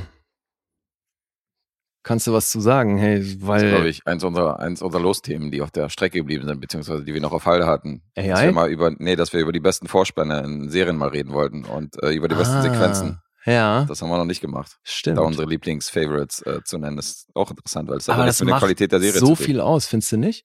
Ja, ja, total. Aber es gibt manche Serien, da ist der Vorspann mega und die Serie selber ist so lala. Ich Ja, ja, schon. total. Auch andersrum, wobei seltener andersrum. Ne? Es gibt Ja. wenig wirklich geile Serien, wo der Vorspann scheiße ist. Ja, das stimmt. Und in letzter Zeit, also gerade bei HBO-Serien, gibt's voll oft kaum noch ein Intro. Oder dass Mhm. du so ein, wie jetzt bei Barry oder Righteous Gemstones oder so, dass du wirklich nur noch kurz die Schrift eingeblendet hast, Mhm. zwei Sekunden und das war's. Ich gehöre übrigens zu den Leuten, die, äh, wenn ich Serien streame, dann skippe ich nicht die Intro. Weil das ist so ein bisschen wie beim Nachspann im, im Kinofilm sitzen. Ich, ich bringe das irgendwie nicht übers Herz, einfach jetzt diesen Vorspann wegzuskippen. Weil der Mhm. mich ja doch irgendwie reinbringt in die Serie und weil ich den schon tausendmal gesehen habe und gehört habe und ich will die Melodie hören, bevor die Folge losgeht und so. Und äh, äh, deswegen mag ich dieses Skippen nicht so, dass dann Mhm. gleich irgendwie die Folge losgeht, sondern ich gucke mir das immer komplett an. Ja, ist bei mir stark davon abhängig, ob ich das jetzt eben gerade binge oder ob Ja, das Intro halt auch jedes Mal was Neues bringt, weil das ist ja auch oft so bei Serien. Manchmal, ja. Ja gut, ich bin schon nicht insofern. Aber irgendwie äh, würdige ich damit auch den Machern, Mhm. dass, ich, dass ich mir zumindest den Vorspann kurz mal angucke, ein, zwei Minuten. Und Outro dann auch, also den, den Abspann guckst dann auch. Naja, weiß ich nicht. Also, außer da passiert was. Ich habe, wenn jetzt Mandalorian zum Beispiel, da hast du ja aus der jeweiligen Folge, hast du das Ganze Mhm. dann nochmal grafisch irgendwie skizziert, so weißt du, so als, Ja. als äh, Artworks. Ja, genau. Das habe ich mir natürlich dann angeguckt. Ja, Aber das wenn jetzt beim Nachspann irgendwie nur die Namen stehen, das ist jetzt nicht so wie im Kino, dass ich da jetzt komplett mir alles reinziehe, sondern äh, mache ich bei Filmen schon, aber bei, bei Serien eher selten. Ja, bei Mandalorian ist ja auch die Abspannmucke echt groß. Ja, ja, total. Aber es passiert auch immer was anderes. Also, so, wenn, da, wenn da was geboten wird, dass ich dranbleibe, dann gucke ich mir das natürlich an. Mhm. Bei Gomorra haben sie ja, äh, haben sie ja im Nachspann immer zwischendurch eine Szene aus der nächsten Folge gezeigt. Das finde ich ja So nervig. einen kleinen Vorspann. Ich fand's cool. Das machen einige Serien, dass sie so, so einen Teaser für die nächste Folge ist, finde ich Ja, super genau. ätzend. sollte ich halt, äh, sollte ich halt dranbleiben lassen. Aber es ist ein guter Übergang, weil ich habe jetzt tatsächlich eine Serie. Und ähm, wie das so mit manchen Serien ist, ist das so wie äh, mit einer Freundin oder mit einem Freund, den ihr kennenlernt. Also am Anfang ist es noch die große Liebe und äh, man verbringt eine Menge Zeit miteinander, man fühlt sich wohl. Aber irgendwann muss man sich dann eingestehen, zeigt's nicht mehr so richtig und äh, die Liebe ist ein bisschen abgekühlt. Der alte Philosoph. Master of Sensitivity. Sensitivity, genau, der bin ich. You don't like the Yabba? Und deswegen rede ich jetzt über eine Serie, die mich sehr lange begleitet hat und äh, die es auch schon sehr lange gibt, nämlich seit 2005. Diese Serie hat mittlerweile 334 Episoden in 17 Staffeln. Und über die rede ich jetzt. Und das ist Criminal Minds. Und Criminal Minds war anfangs noch. Lustig, Alter. Wieso? Der, die habe ich mal so gar nicht. Kommen sie denn jetzt? Die hast du nicht kommen. Nee. Ja, weil du hast ja gerade noch Homeland erwähnt und ich habe hier eine Parallele zu Homeland. Insofern ist es auch witzig, weil wir hier Mhm. schon wieder Brücken schlagen ohne Ende. Anfangs war das noch ABC, später hat es dann äh, Paramount übernommen. Und ähm, der Creator ist Jeff Davis. Heißt, das ist jetzt aktuell bei Paramount Plus, oder wie? Die haben, komme ich gleich zu, okay, komme ich sofort zu. Äh, die wurde vorerst nach der 15. Staffel beendet. Okay. Und dann hat Paramount die Serie einfach übernommen und hat dann die 16. und 17. Staffel, die jetzt kommt, für Paramount Plus dann weiter produziert mit dem, mit dem Originalcast. Okay. Und deswegen später von Paramount Plus, anfangs ABC. Mhm. Also die Serie war eigentlich schon tot und wird jetzt aber weitergeführt. Okay. Und der Creator ist Jeff Davis. Sein bekanntester Credit neben Criminal Minds ist die Teen Wolf Serie. Die übrigens auch auf über 100 Episoden. Mhm. Und äh, von dem stammt auch diese Serie, über die ich jetzt rede. Und ähm, das geht im Kern über die BAU. Das ist die Behavioral Analysis äh, Unit oder ja, Analysis Unit. Und das ist so eine Sondereinheit, die anhand von Leichen, Spuren und Gegenständen ein Profil des Täters erstellen. Mhm. Und die arbeiten mit den jeweiligen Sheriffs und Polizisten zusammen in den jeweiligen Bundesländern, wo halt gerade irgendwas passiert ist oder Bundesstaaten, um den Täter zu finden. Diese besagten Personen, die die suchen, Mörder oder was auch immer, Serienkiller, Vergewaltiger, die werden Unsubs genannt. Unknown Subjects, abgekürzt Unsubs. Mhm. Und das ist so die Handlung von Criminal Minds. Das ist so diese, diese Einheit, um die sich, um die sich eigentlich diese ganze Serie dreht. Und in der ersten Staffel wurde die Einheit angeführt von Mandy Patinkin als Gideon. Ach, echt? Und der wurde nach der ersten Staffel auf seinen eigenen Wunsch hin rausgeschrieben, weil er halt gesagt hat damals, dass er es mega fand, mal irgendwas zu machen, was er, wo er noch nicht groß irgendwie involviert war, weil er war ja ein großer Schauspieler in Dramen, in Musicals, in, der hat ja sämtliche Sachen gemacht, von Jentel bis weiß ich was. Mhm. Aber so eine Crime-Serie hat er halt noch nie mitgespielt. Und dann hat er angefangen zu drehen und wurde sich dann bewusst, dass Leute sich Woche für Woche eine Serie angucken, wo es halt um Mord und Totschlag, Vergewaltigung geht, um wirklich die Abgründe der menschlichen Seele, die dann gejagt werden von der Truppe. Und das war ihm irgendwie zuwider.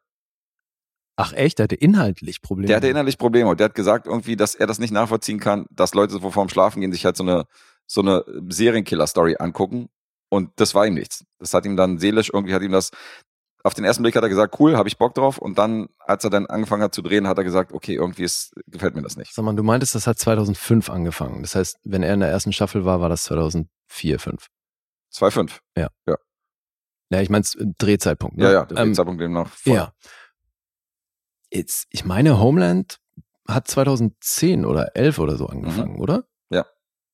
Das Ding hat er sich ja dann offenbar recht schnell nochmal überlegt. Nee, weil, hat er also sich, nee, da hat er sich gerechtfertigt, dass es da schon einen Unterschied gibt zu Homeland. Weil äh, hier geht's ja wirklich um Mörder und Vergewaltigung und bei Homeland geht's ja darum, ja, um Terroristen halt. ja, aber es geht ja auch, um- bei Homeland ist es ja ein größerer, größerer Überbau und da geht's ja Mhm. darum, zum Beispiel Frieden auf Erde zu bringen. Er spielt ja jetzt nicht einen von den Terroristen jetzt äh, über sieben Staffeln, sondern er spielt ja eigentlich einen, der dafür sorgen soll, dass die irgendwie, dass eigentlich Ruhe auf der Erde herrscht. Und da geht's halt um politische Verwicklung und so. Hier geht's halt darum, Vergewaltiger und Mörder zu jagen. Also hier ist es jetzt wirklich, Aber da war er doch auch einer der Polizisten, oder nicht?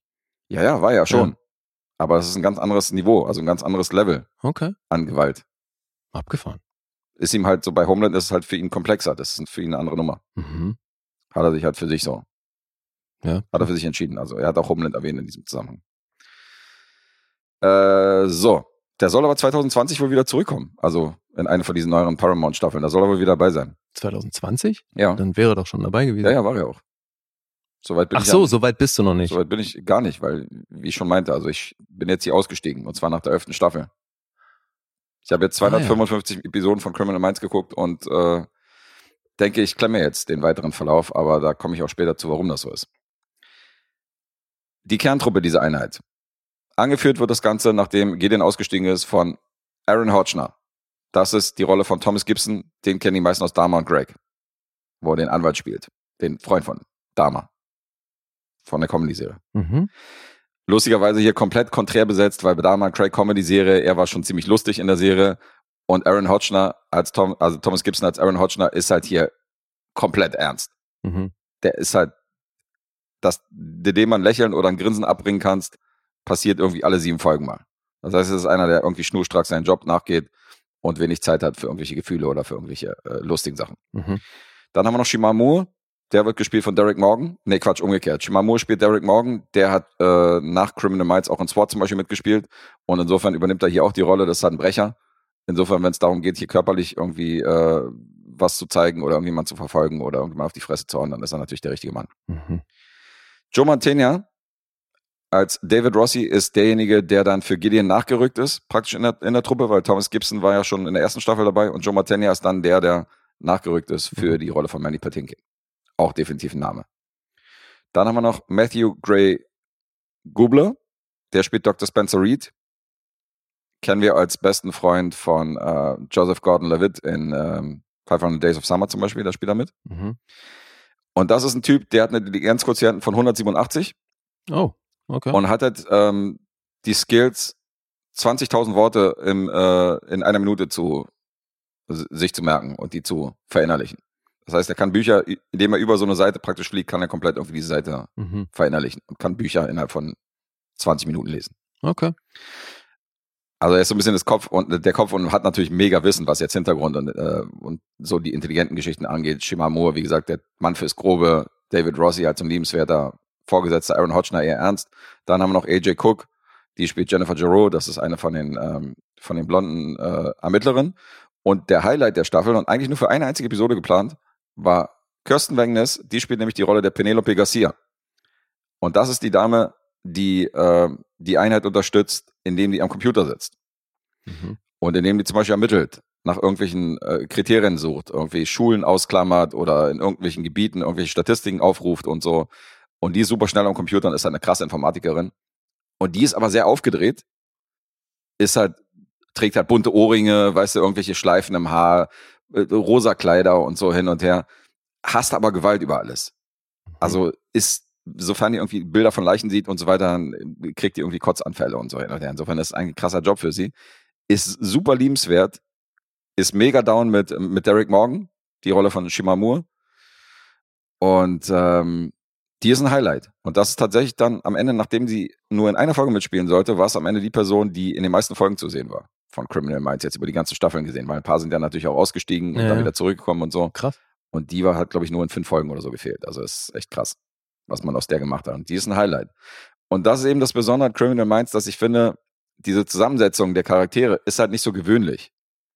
Weißt du, du hast halt irgendwelche CSI-Staffeln, wo du die Leute auch austauschen kannst, wo du sagst, das muss gar nicht der und der sein. Hast, hast zwar ein paar Charakterköpfe dazwischen, aber ansonsten ist das alles komplett austauschbar. Mhm. Und hier finde ich diese Truppe von dieser Informatikerin, die halt sehr aufgedreht ist und keine Gewalt sehen kann, dann wieder so ein bisschen der Mann fürs Grobe, dann dieser ernste Anführer der Truppe und äh, Dr. Spencer Reed als, als so dieser hyperintelligente Typ, weißt du, der so ein bisschen für die Statistiken sorgt. Und er sagt so, ja, damals äh, gab es diesen Mordfall dann und dann 1962 in da und da. Und das ist eigentlich so, das macht für mich die Serie aus. Und Criminal Minds ist natürlich keine von den Serien, die jetzt groß deep sind, wo ich sage, das ist jetzt die fetteste Serie aller Zeiten. Aber ich habe es glaube ich schon mal erwähnt, man braucht auch so Serien, die du, die du so nebenbei, also nicht so neben, nebenbei ist schon wieder das falsche, die falsche Formulierung, sondern wo du weißt, was dich erwartet. Mhm. Die so ein bisschen, weißt du, wo du dich nicht groß konzentrieren musst, wo du weißt, okay, Criminal Minds, hier geht's wieder um den, um den Fall der Woche und so. Äh, du kannst das gut weggucken. Es ist nicht schwer. Du musst jetzt nicht komplett irgendwie 100% aufmerksam sein oder jetzt äh, zwölf Stunden geschlafen haben, um jetzt hier durchzusteigen Mhm. sondern einfach mal so die Serien für zwischendurch. Und das ist eine von denen. Und deswegen habe ich halt Criminal Minds immer geliebt. Aber ähm, ich muss halt echt sagen, das wurde immer konstruierter im Laufe der Staffeln. Mhm. Die Zufälle, die es immer schon gab bei Criminal Minds, auch am Anfang, wurden halt im Laufe der Serie immer abstruser, dass ich mir schon dachte, okay, das ist schon ein sehr großer Zufall, was jetzt passiert, die ihn halt irgendwie zu diesen Unsubs geführt haben. Und das hat mich dann so ein bisschen genervt. Mhm. Und meine endgültige Entscheidung war dann in einer Folge, wo ausgerechnet der prominenteste, glaube ich, von allen Sch- Gastschauspielern hier mitspielt, nämlich Danny Glover. Der spielt nämlich Derek Morgans Vater in einer Rolle. Okay. Und dann gibt es eine Folge, wo, das war in der elften Staffel, wo Derek Morgan halt in Lebensgefahr ist und wo er halt so auf der Schwelle zum Tod ist. Mhm. Und dann redet er mit seinem Vater in diesem Totenreich, weil Danny Glover nicht mehr lebt. Und der hilft ihm dann irgendwie durch diese Folge und gibt ihm dann Tipps. Wo ich Okay. gesagt habe, Alter, wie soll ich denn diese Serie noch ernst nehmen nach Ja, dieser ja. Folge? Okay, verstehe.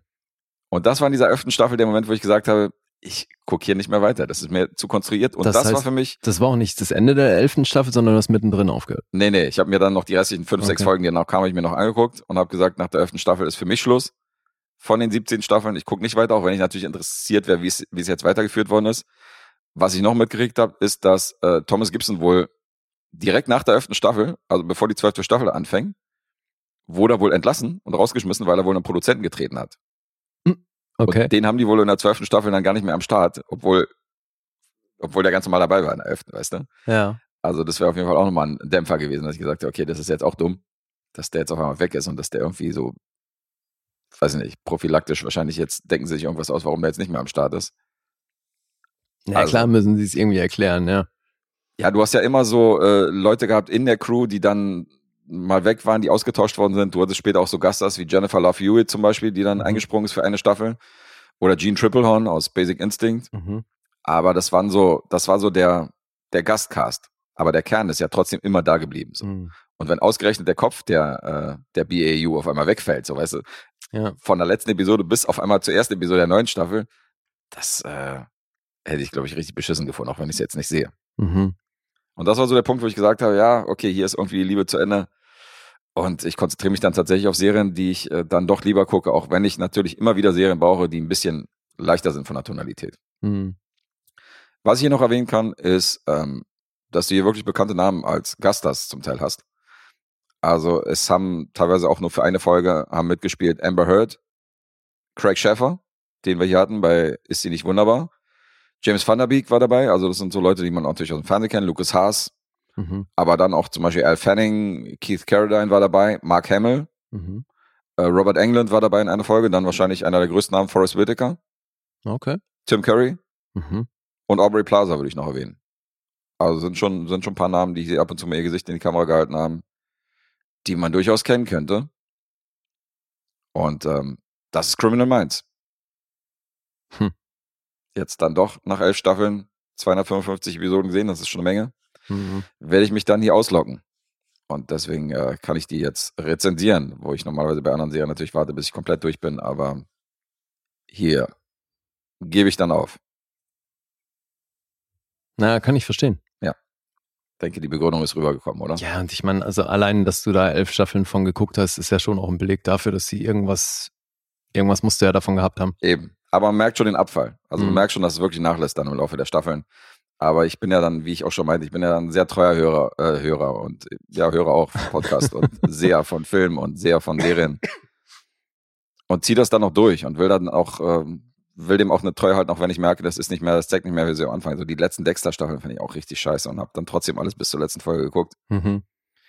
Das sind so alles Sachen, wo ich denke, ich ziehe das dann auch durch, aber ich habe ja schon recht früh den, ich habe auch gemerkt, dass die, ähm, die sind ja dann unter den Disney Studios gelaufen, irgendwann auf Disney Plus gestreamt und so. Mhm. Und ähm, ich habe, also ich bilde mir ein, dass das mit der Gewalt auch äh, abgenommen hat. Ah, Weil ja? ich kann mich erinnern, bei den ersten Staffeln fand ich eine Folge mega mit so einem Serienkiller, der halt irgendwie sieben Teenager halt auf dem Boden drapiert hat, so weißt du, und äh, die halt in einer Reihe irgendwie auf dem Bauch liegen lassen hat und dann alle mit einem Kopfschuss eliminiert hat. Okay. Also so stieg halt die, die eine Folge, wo ich dachte, okay, das ist schon, das ist schon krass für so eine Vorabendserie. Und jetzt bei den neueren Staffeln bilde ich mir ein, dass das immer so ein bisschen im Off stattfand und dass Mhm. die Gewalt nicht mehr so geil war und das weggeblendet war und dass einfach nur so eine schreiende Frau siehst und so. Und das fand ich auch ein bisschen billig. Ich glaube, das äh, haben wir dann auch ein bisschen familienfreundlicher hingebogen. Das fand ich auch Mhm. nicht mehr geil. Ja, das sind so alle Sachen, die so ein bisschen für Abfall gesorgt haben. Und deswegen ist die Liebe da ein bisschen flöten gegangen bei Criminal Minds. Ja, krass. Ich habe da noch nie eine Folge von gesehen. Noch nie eine Folge gesehen. Nee. Ja. Ich habe ja schon so, also damals so, da hast ja noch nicht so die mega Auswahl gehabt, aber ich habe ja CSI, habe ich auch die drei äh, Formate, die es da gab, habe ich auch alle verfolgt. Mhm. Aber da war ich dann so nach der vierten, fünften Staffel, war ich dann raus Mhm. bei allen, habe dann gesagt, immerhin, weißt du, von drei Formaten, fünf Staffeln gesehen, a 24 Folgen, Ja, ja, klar. fünfmal, also ob New York, LA und, äh, Miami. und Miami, genau. Nee, nicht LA. Also die normale war ja in, in, in äh, Las Vegas, glaube ich, genau. CSI Vegas, ähm, CSI New York und dann Miami. Die drei habe ich halt bis zur fünften Staffel jeweils gesehen. Das ist schon auch eine ganze Menge, aber da habe ich gesagt, okay, reicht. Aber Mhm. bei Criminal Minds habe ich bis zur elften Staffel gebracht. Das ist schon ordentlich. Ja. Ja, ich würde mal zu den Punkten dann übergehen. Mhm. IMDb 8,1. Metacritic ist hier nicht sehr amused. Äh, 42 Grad mal von der, von der Kritik. Oha. Und ich habe ja nicht viele Zahlen gefunden bei Rotten Tomatoes. Also es gab tatsächlich nur eine ähm, 85% Bewertung von, vom Publikum. Ansonsten habe ich nur die erste Season aufrufen können. Da habe ich Kritikerzahlen gefunden und die waren bei 4,8 von 10 für die erste Staffel. oh shit. Gerade mal 46% Empfehlung. Und das Publikum war bei einer 4,2 von 5. Das sind 87% Empfehlung. Also schon eine kleine Diskrepanz. Aha. Also ich kann ja keinen Durchschnitt über die kompletten Staffeln bringen, weil die Critics haben, glaube ich, komplett gefehlt und das Publikum war sehr sporadisch über die Staffeln verteilt. Also Mhm. war nicht so richtig, äh, richtig leicht, hier irgendwelche Zahlen zu finden, aber äh, ist ja auch egal. Und was soll ich jetzt raten? Also du hast halt einen Durchschnittswert für dich, für die Serie. Logisch. Ich habe Durchschnittswert für die Serie wie immer. Ja. Okay, und ähm, ab, ab wann ging dieser Abfall los? Du sagst, das hat nicht mehr die Qualität, die es mal hatte? Vielleicht ab der Hälfte der Serien, äh, der Staffeln, die ich gesehen habe. Mhm. Gut, ich sag trotzdem sieben. Das ist richtig. Schön. Die sieben ist richtig. Ähm, ich habe die ja dann schon gerne verfolgt und es ist ja nicht so, dass das jetzt kompletter Müll war und ich die dann weitergeguckt habe, sondern die ist dann doch bei einer sieben gelandet. Anfangs wäre die definitiv noch höher gewesen. Korrekt. Abgefahren, dass Mandy Patinkin da dabei war. Mhm. Hast du eigentlich Dad Like Me gesehen? Hat er auch äh, eine der Hauptrollen gespielt. Nee. Mit diesem Mädchen, die so Kontakt zu, der, zu dem Jenseits hatte. Mhm. Nee, hab ich nie gesehen. Habe ich auch geguckt. Gibt es auch nur zwei Staffeln. Mhm. Ja, Mensch, machen wir heute Serientag, weil ich habe schon wieder eine Serie. Offensichtlich Serientag, ja. Ja. Ebenfalls eine aktuelle Serie. Diesmal nicht von Disney, sondern im Original von Peacock, hierzulande auf Apple, Amazon und noch ein paar anderen Streamern zu sehen. Umfasst acht Episoden. Die sind allerdings kürzer, immer rund eine halbe Stunde. Und heißt Based on a True Story. Mhm. Eine Comedy-Serie. Hast du davon gehört? Glaub nicht. Okay. Na, Creator des Ganzen, Craig Rosenberg. Der ganze zehn Credits, darunter aber halt auch Preacher und The Boys, Mhm. was für mich auf dem Papier schon mal eine sehr gute Voraussetzung ist. Finde ich auch, ja. Die, die mögen wir alle. Die hat er auch, die hat er auch mitproduziert, die beiden Serien. Mhm. Und das ist jetzt aber, glaube ich, hier die erste, die er alleine created hat. Ja, vier Regisseure haben diese acht Episoden gemacht und Craig Rosenberg hat das auch komplett alleine geschrieben. Sieben Produzenten, darunter unter anderem Jason Bateman. Ah ja. Und du meintest ja auch, dass der Ozark auch mitproduziert hat, ne? Mhm. Und der hat ja bei Arrested Development war der auch dabei. Also der hat ja schon auf jeden Fall die eine oder andere gute Serie auch produziert und findet hier auch nicht vor der Kamera statt. Mhm. Hier tatsächlich nur als Produzent gelistet. Das ist wiederum eher selten, glaube ich. Ja. Die Hauptrollen spielen hier nämlich Kaylee Cuoco und Chris Messina. Mhm. Die spielen Ava und Nathan Bartlett. Sie ist Immobilienmaklerin und er ist ehemaliger Tennisstar. Also, die erzählen auch anhand von Videos, wir sehen dann so ein paar alte Aufnahmen von ihm, die er sich gerne immer noch anguckt, weil er so diesen goldenen Zeiten hinterher trauert, dass er dann mal Federer geschlagen hat bei einem großen Turnier und er war halt Ach so, mit realen Personen tatsächlich. ja, ja, also der war halt ganz oben in der Weltrangliste und Mhm. hatte Riesenchancen, einer der größten ever zu werden, hat sich dann übel das Knie verletzt und dann war die Karriere vorbei. Mhm. Deswegen arbeitet er jetzt als Tenniscoach in so einem schickimicki äh, Tennisclub irgendwo, ja, wo halt sehr reiche Leute hingehen. Mhm. Jetzt ist Ava gerade schwanger und deswegen freuen die sich erstmal auf das Kind. Und jeder hat so sein Leben, die leben aber auch trotzdem ein bisschen aneinander vorbei. Mhm. Jetzt ist sie mit ihrem, mit ihren Freundinnen tierischer Fan von True Crime Podcasts. Die treffen sich dann immer, um darüber zu sprechen. Jede von denen hört sich halt verschiedene Podcasts an und dann auch immer die aktuelle Episode und dann kommen die zusammen, trinken Wein und quatschen über diese True Crime Sache und äh, ja, sind halt mittlerweile natürlich voll die Experten und kennen sich total gut aus mit Serienmördern und wie die so ticken und was die so machen und können dann bei diesen True Crime Podcasts dann halt auch immer sehr gut miträtseln und glauben immer genau zu wissen, wer der Mörder ist und wieso und weshalb. Mhm.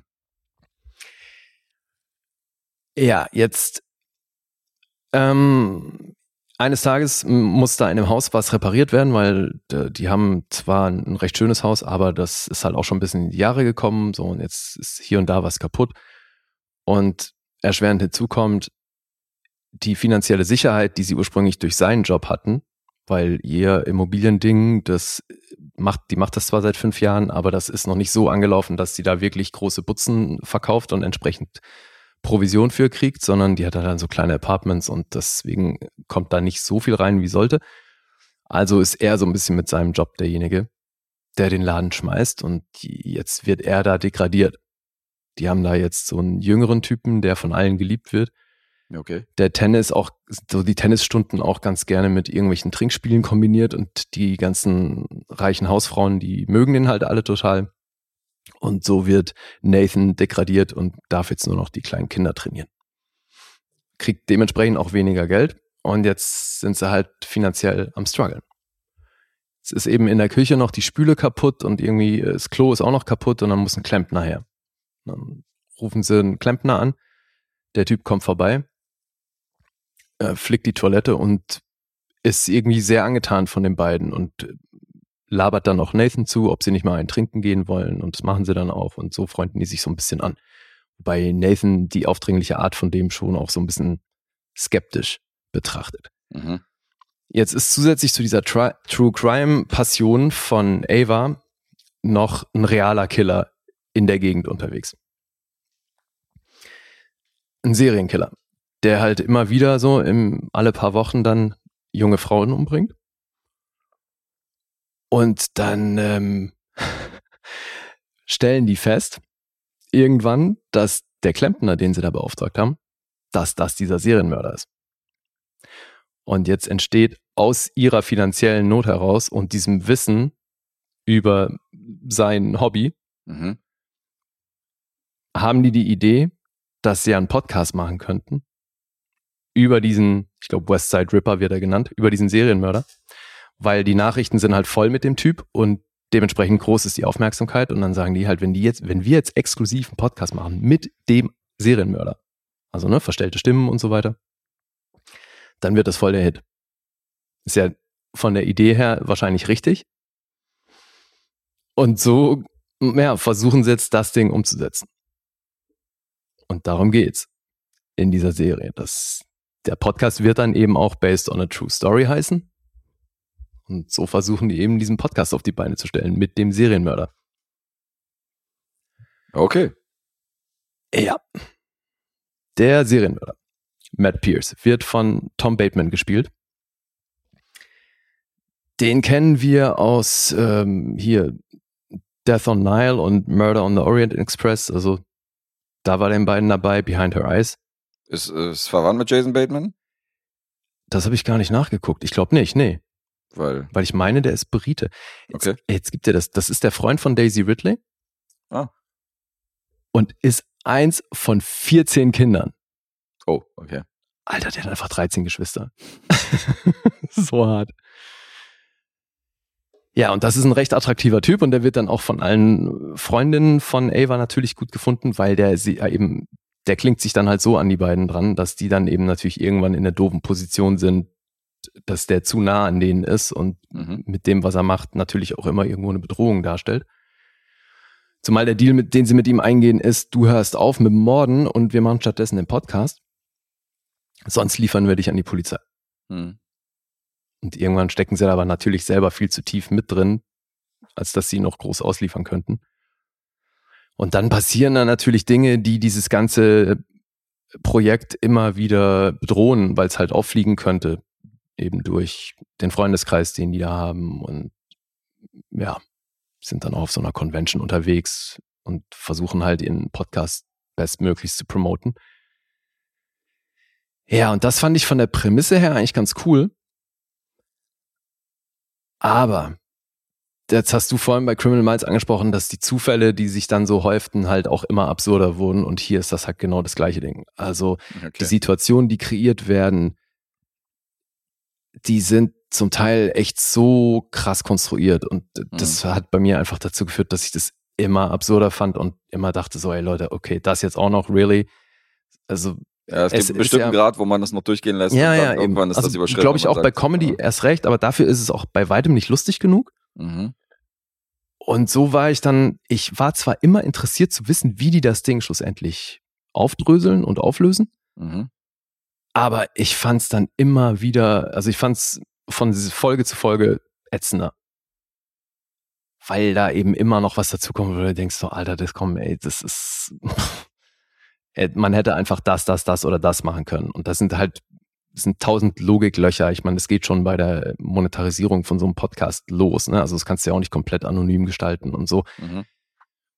Und die Pläne, die sie da haben, und oh, also das hinkt so dermaßen an echt vielen Stellen. Und ähm, ja, es ist eben nicht lustig genug dafür, dass man darüber hinwegsehen könnte. Mhm. Weißt du, Schade. weil sowas wie Barry ist natürlich auch Mörder konstruiert, aber das funktioniert, finde ich. Ja, weil alles so überzogen ist, inklusive sämtliche Charaktere, dann nimmst du es ja in Kauf. Das ist Ja. ja die ganze Welt, die du dann irgendwie cool findest. Eben, und dann ja. kann man sich ja ein bisschen mehr leisten. Ja, aber das hat Das ja ja trotzdem nicht von der ja Inszenierung, auffallen. aber von der Inszenierung ist es ja trotzdem sehr echt gehalten. Das finde ich ja gerade so geil an Ja. Barry, dass das so völlig absurde Situationen und, und äh, Figuren sind, das sich aber so echt anfühlt. Ja, die Serie nimmt sich selbst eigentlich ernst, ja. Trotz Abstrusitäten. Ja, und weil es ja auch äh, super rough ist stellenweise. Also ich meine, Mhm. nicht nur das ganze Blut, was da fließt, aber auch wie das inszeniert ist, dass dann ja zum Teil die Kamera so statisch ist und dann hast du, geht, gehen die Figuren aus dem Bild und dann im Off hörst du aber, wie es gerade übelstes Gemetzel gibt, so, und Mhm. dann, und dann schwenkt die Kamera erst danach rüber und solche Geschichten finde ich super geil. Ja. Das ist hier leider nicht der Fall.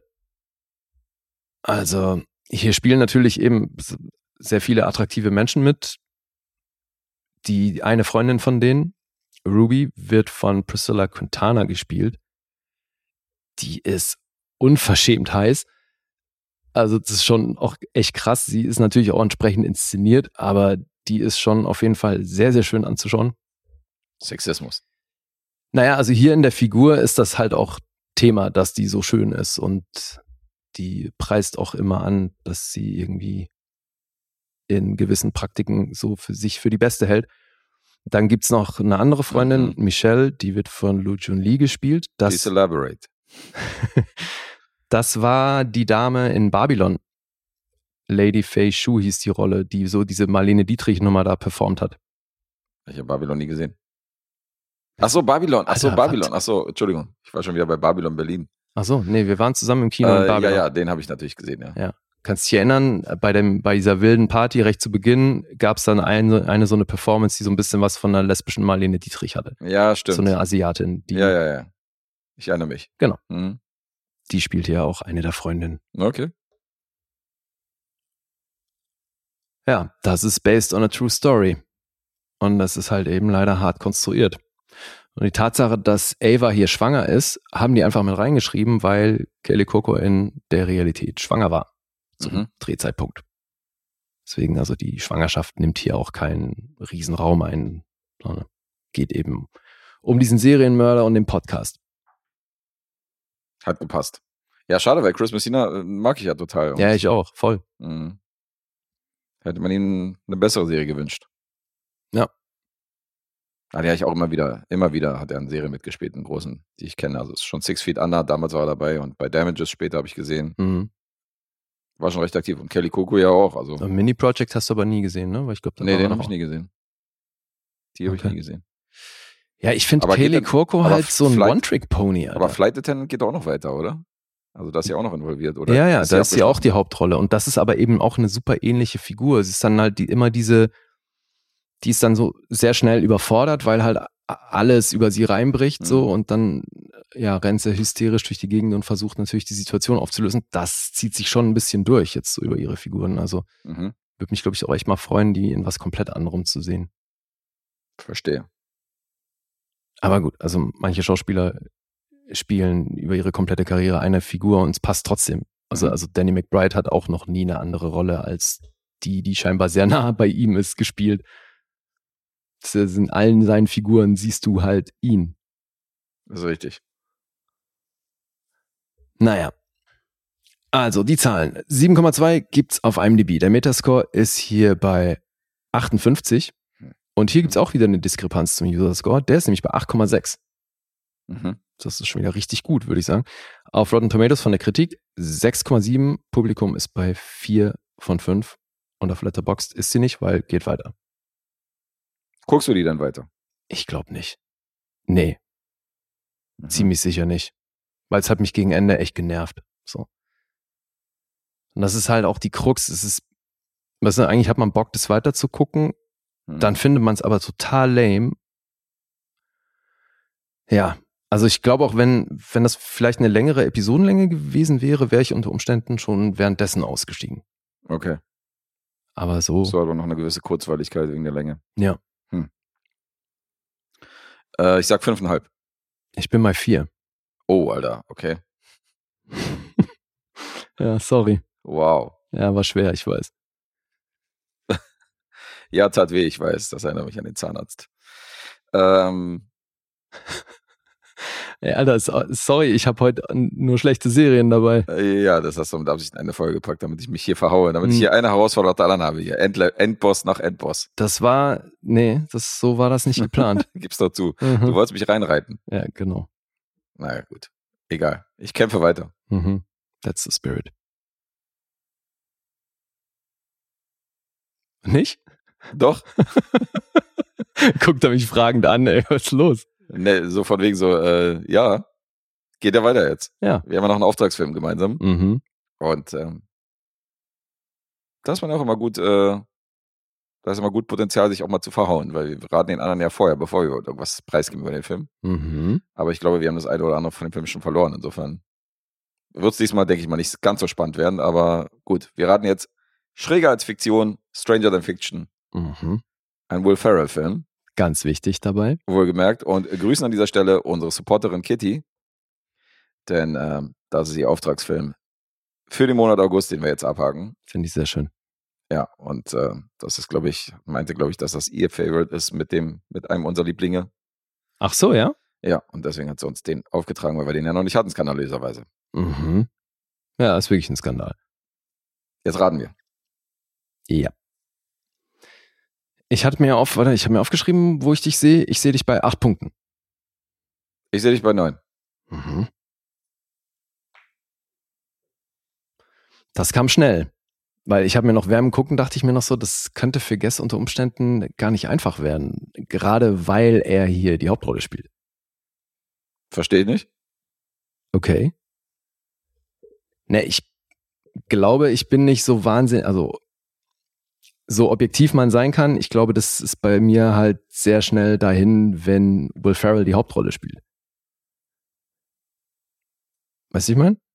Äh, Du meinst, weil du ihn, weil du ihn magst. Ja, Deswegen ja. kann er auch die Hauptrolle übernehmen und deswegen, äh, Der macht halt schlechte Filme eindeutig besser. ah, verstehe. Aber ich bin noch, äh, ich bin noch, ich bin noch nicht anti, was Will Ferrell, Ferrell angeht, insofern.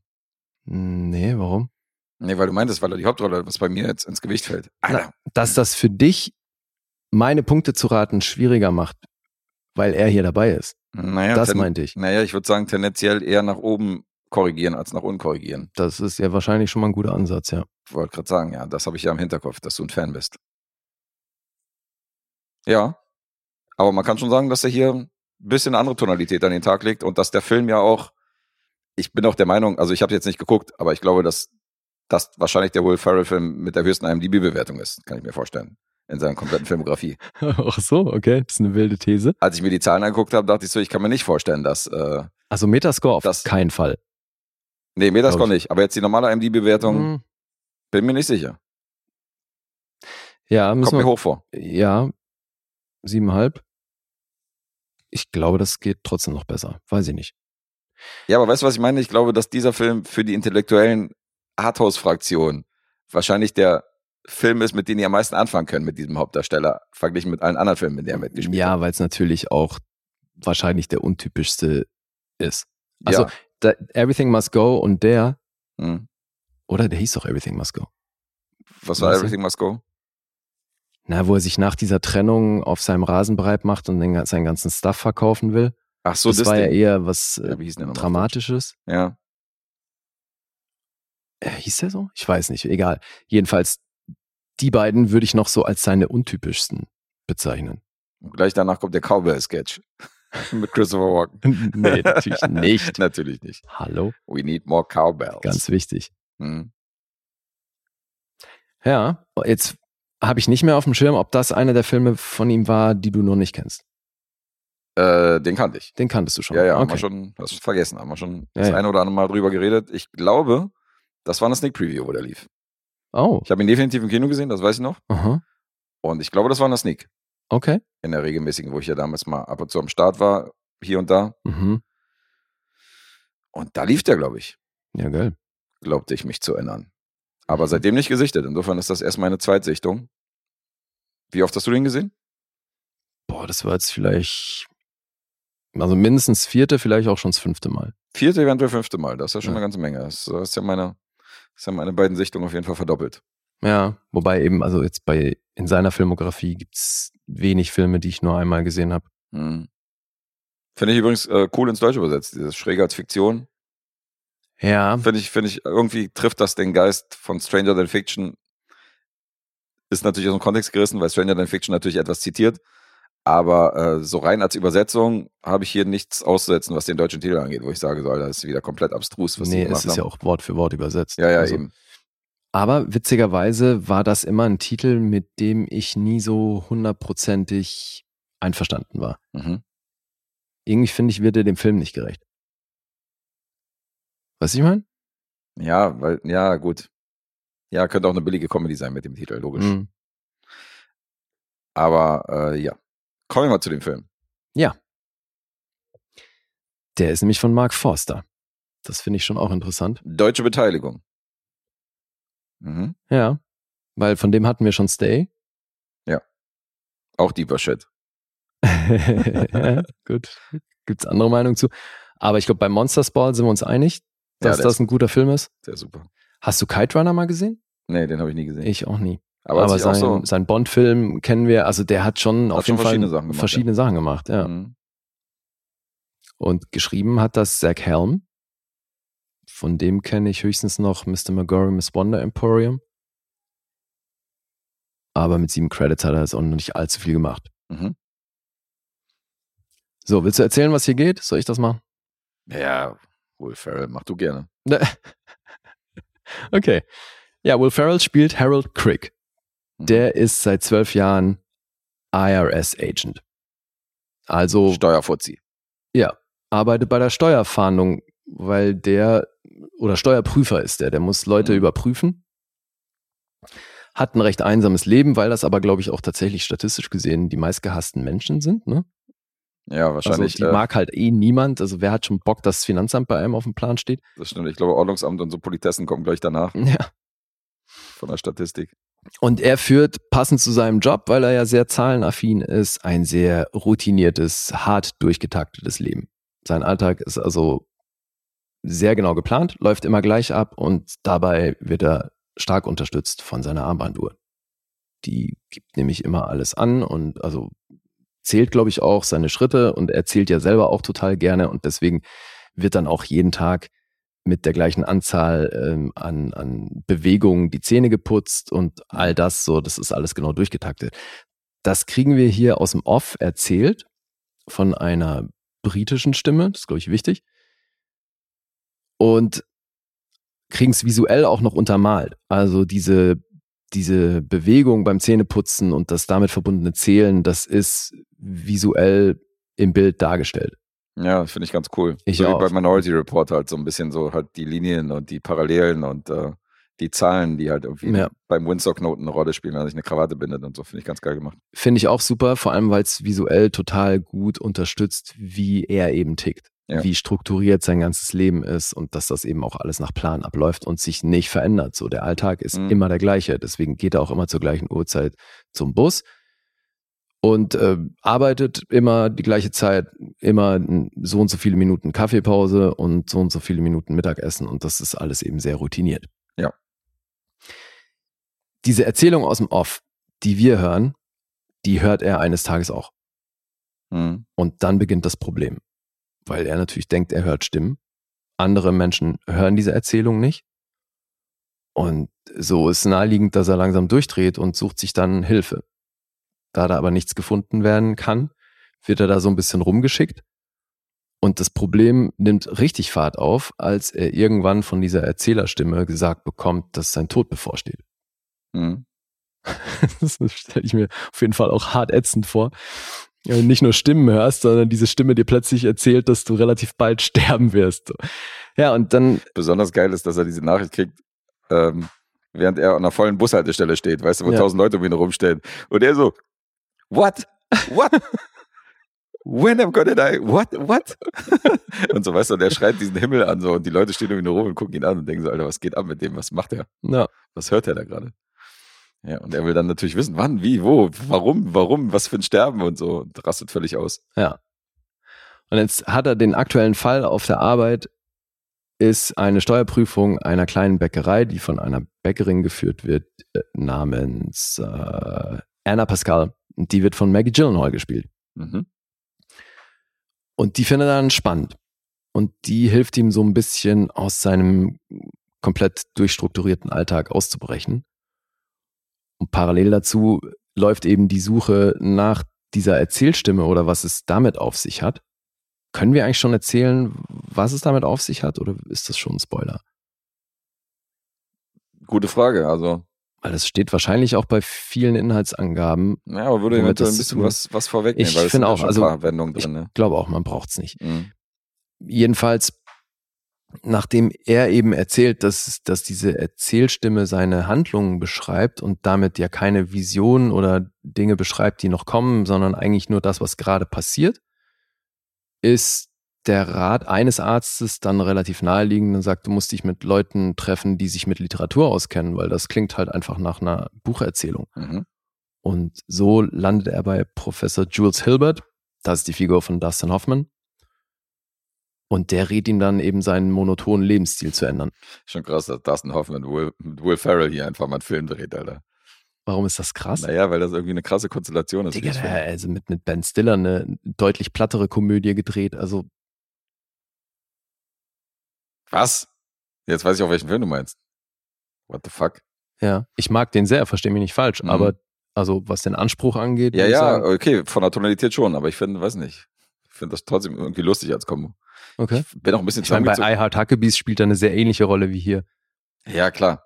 Also, er scheut sich ja nicht vor kleinen Filmen, aber Will Ferrell ist halt, der Film ist halt für ihn untypisch und deswegen ist es so lustig, dass er mit, Ja, er aber ich finde, also hier die Erzählstimme wird ja von Emma Thompson gespielt.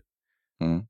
die das übrigens sensationell macht, finde ich. Die ist jetzt wahrscheinlich auch kein Name, den man unmittelbar mit Will Ferrell in Verbindung bringen würde.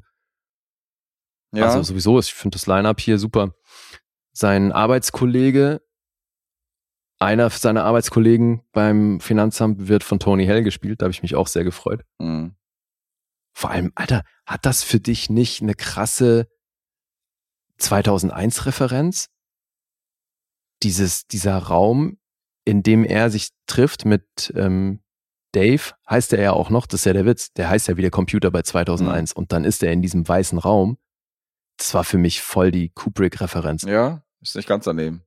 Ich habe schon wieder so bei diesen, bei diesen Arbeiterbienen in so einem, in so einem Bürogebäude denke ich halt immer an Brasil so. Das sind dann immer die Referenzen, die, Mhm. die mir dann aufkommen, weißt du?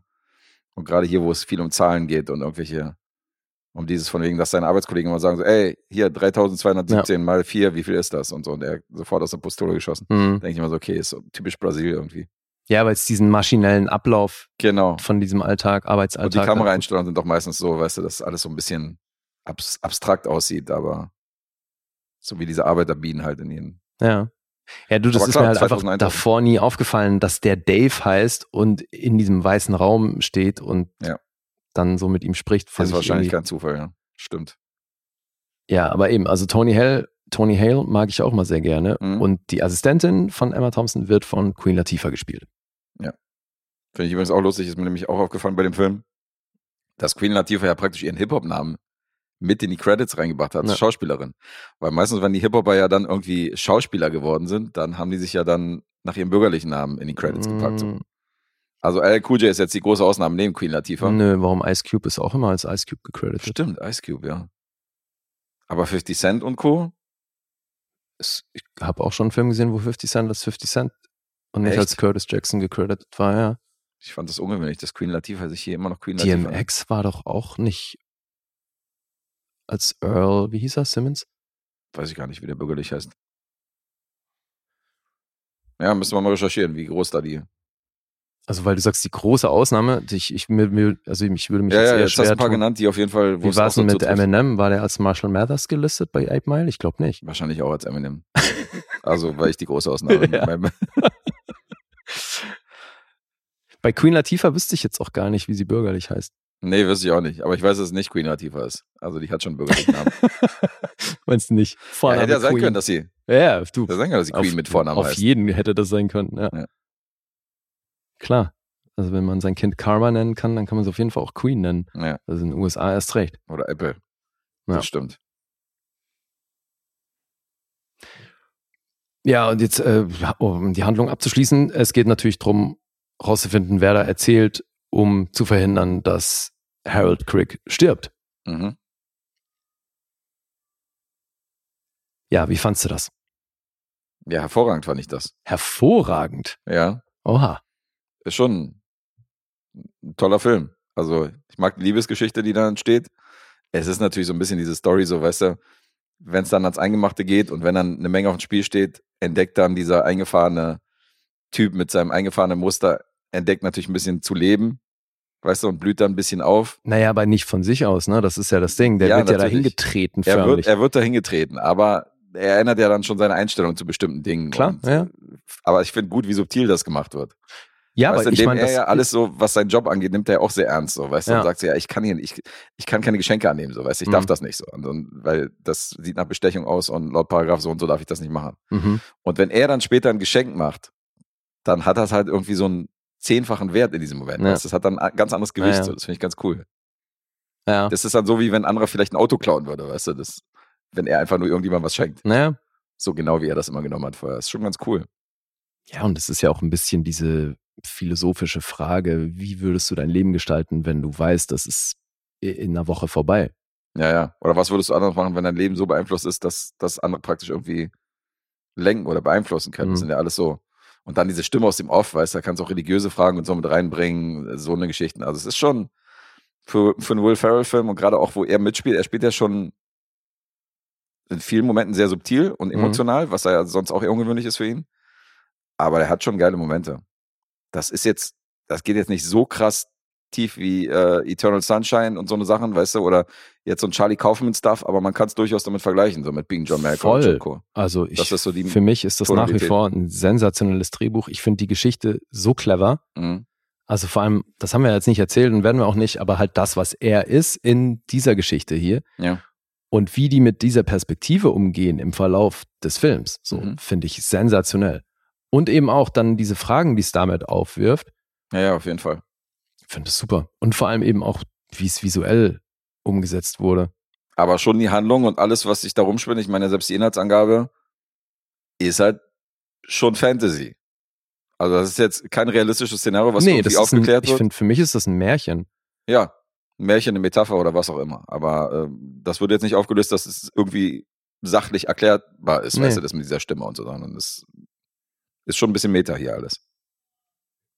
Ja. Ja, ja, wobei ich finde, es geht schon auch, es gibt so viele Themen, die du hier drin sehen kannst, weil es geht ja auch ein bisschen um Kunst, also um das Schaffen von Kunst und die Auswirkung. Mhm. Ja, dann, hier jetzt natürlich auch, krass verbildlicht, ne? Aber ja, vor allen Dingen dann auch Kompromisse machen zu müssen oder genau, und was ohne, ohne es zu äh, wollen. Ja, deswegen finde ich auch sensationell seine Reaktion auf dieses Kunstwerk.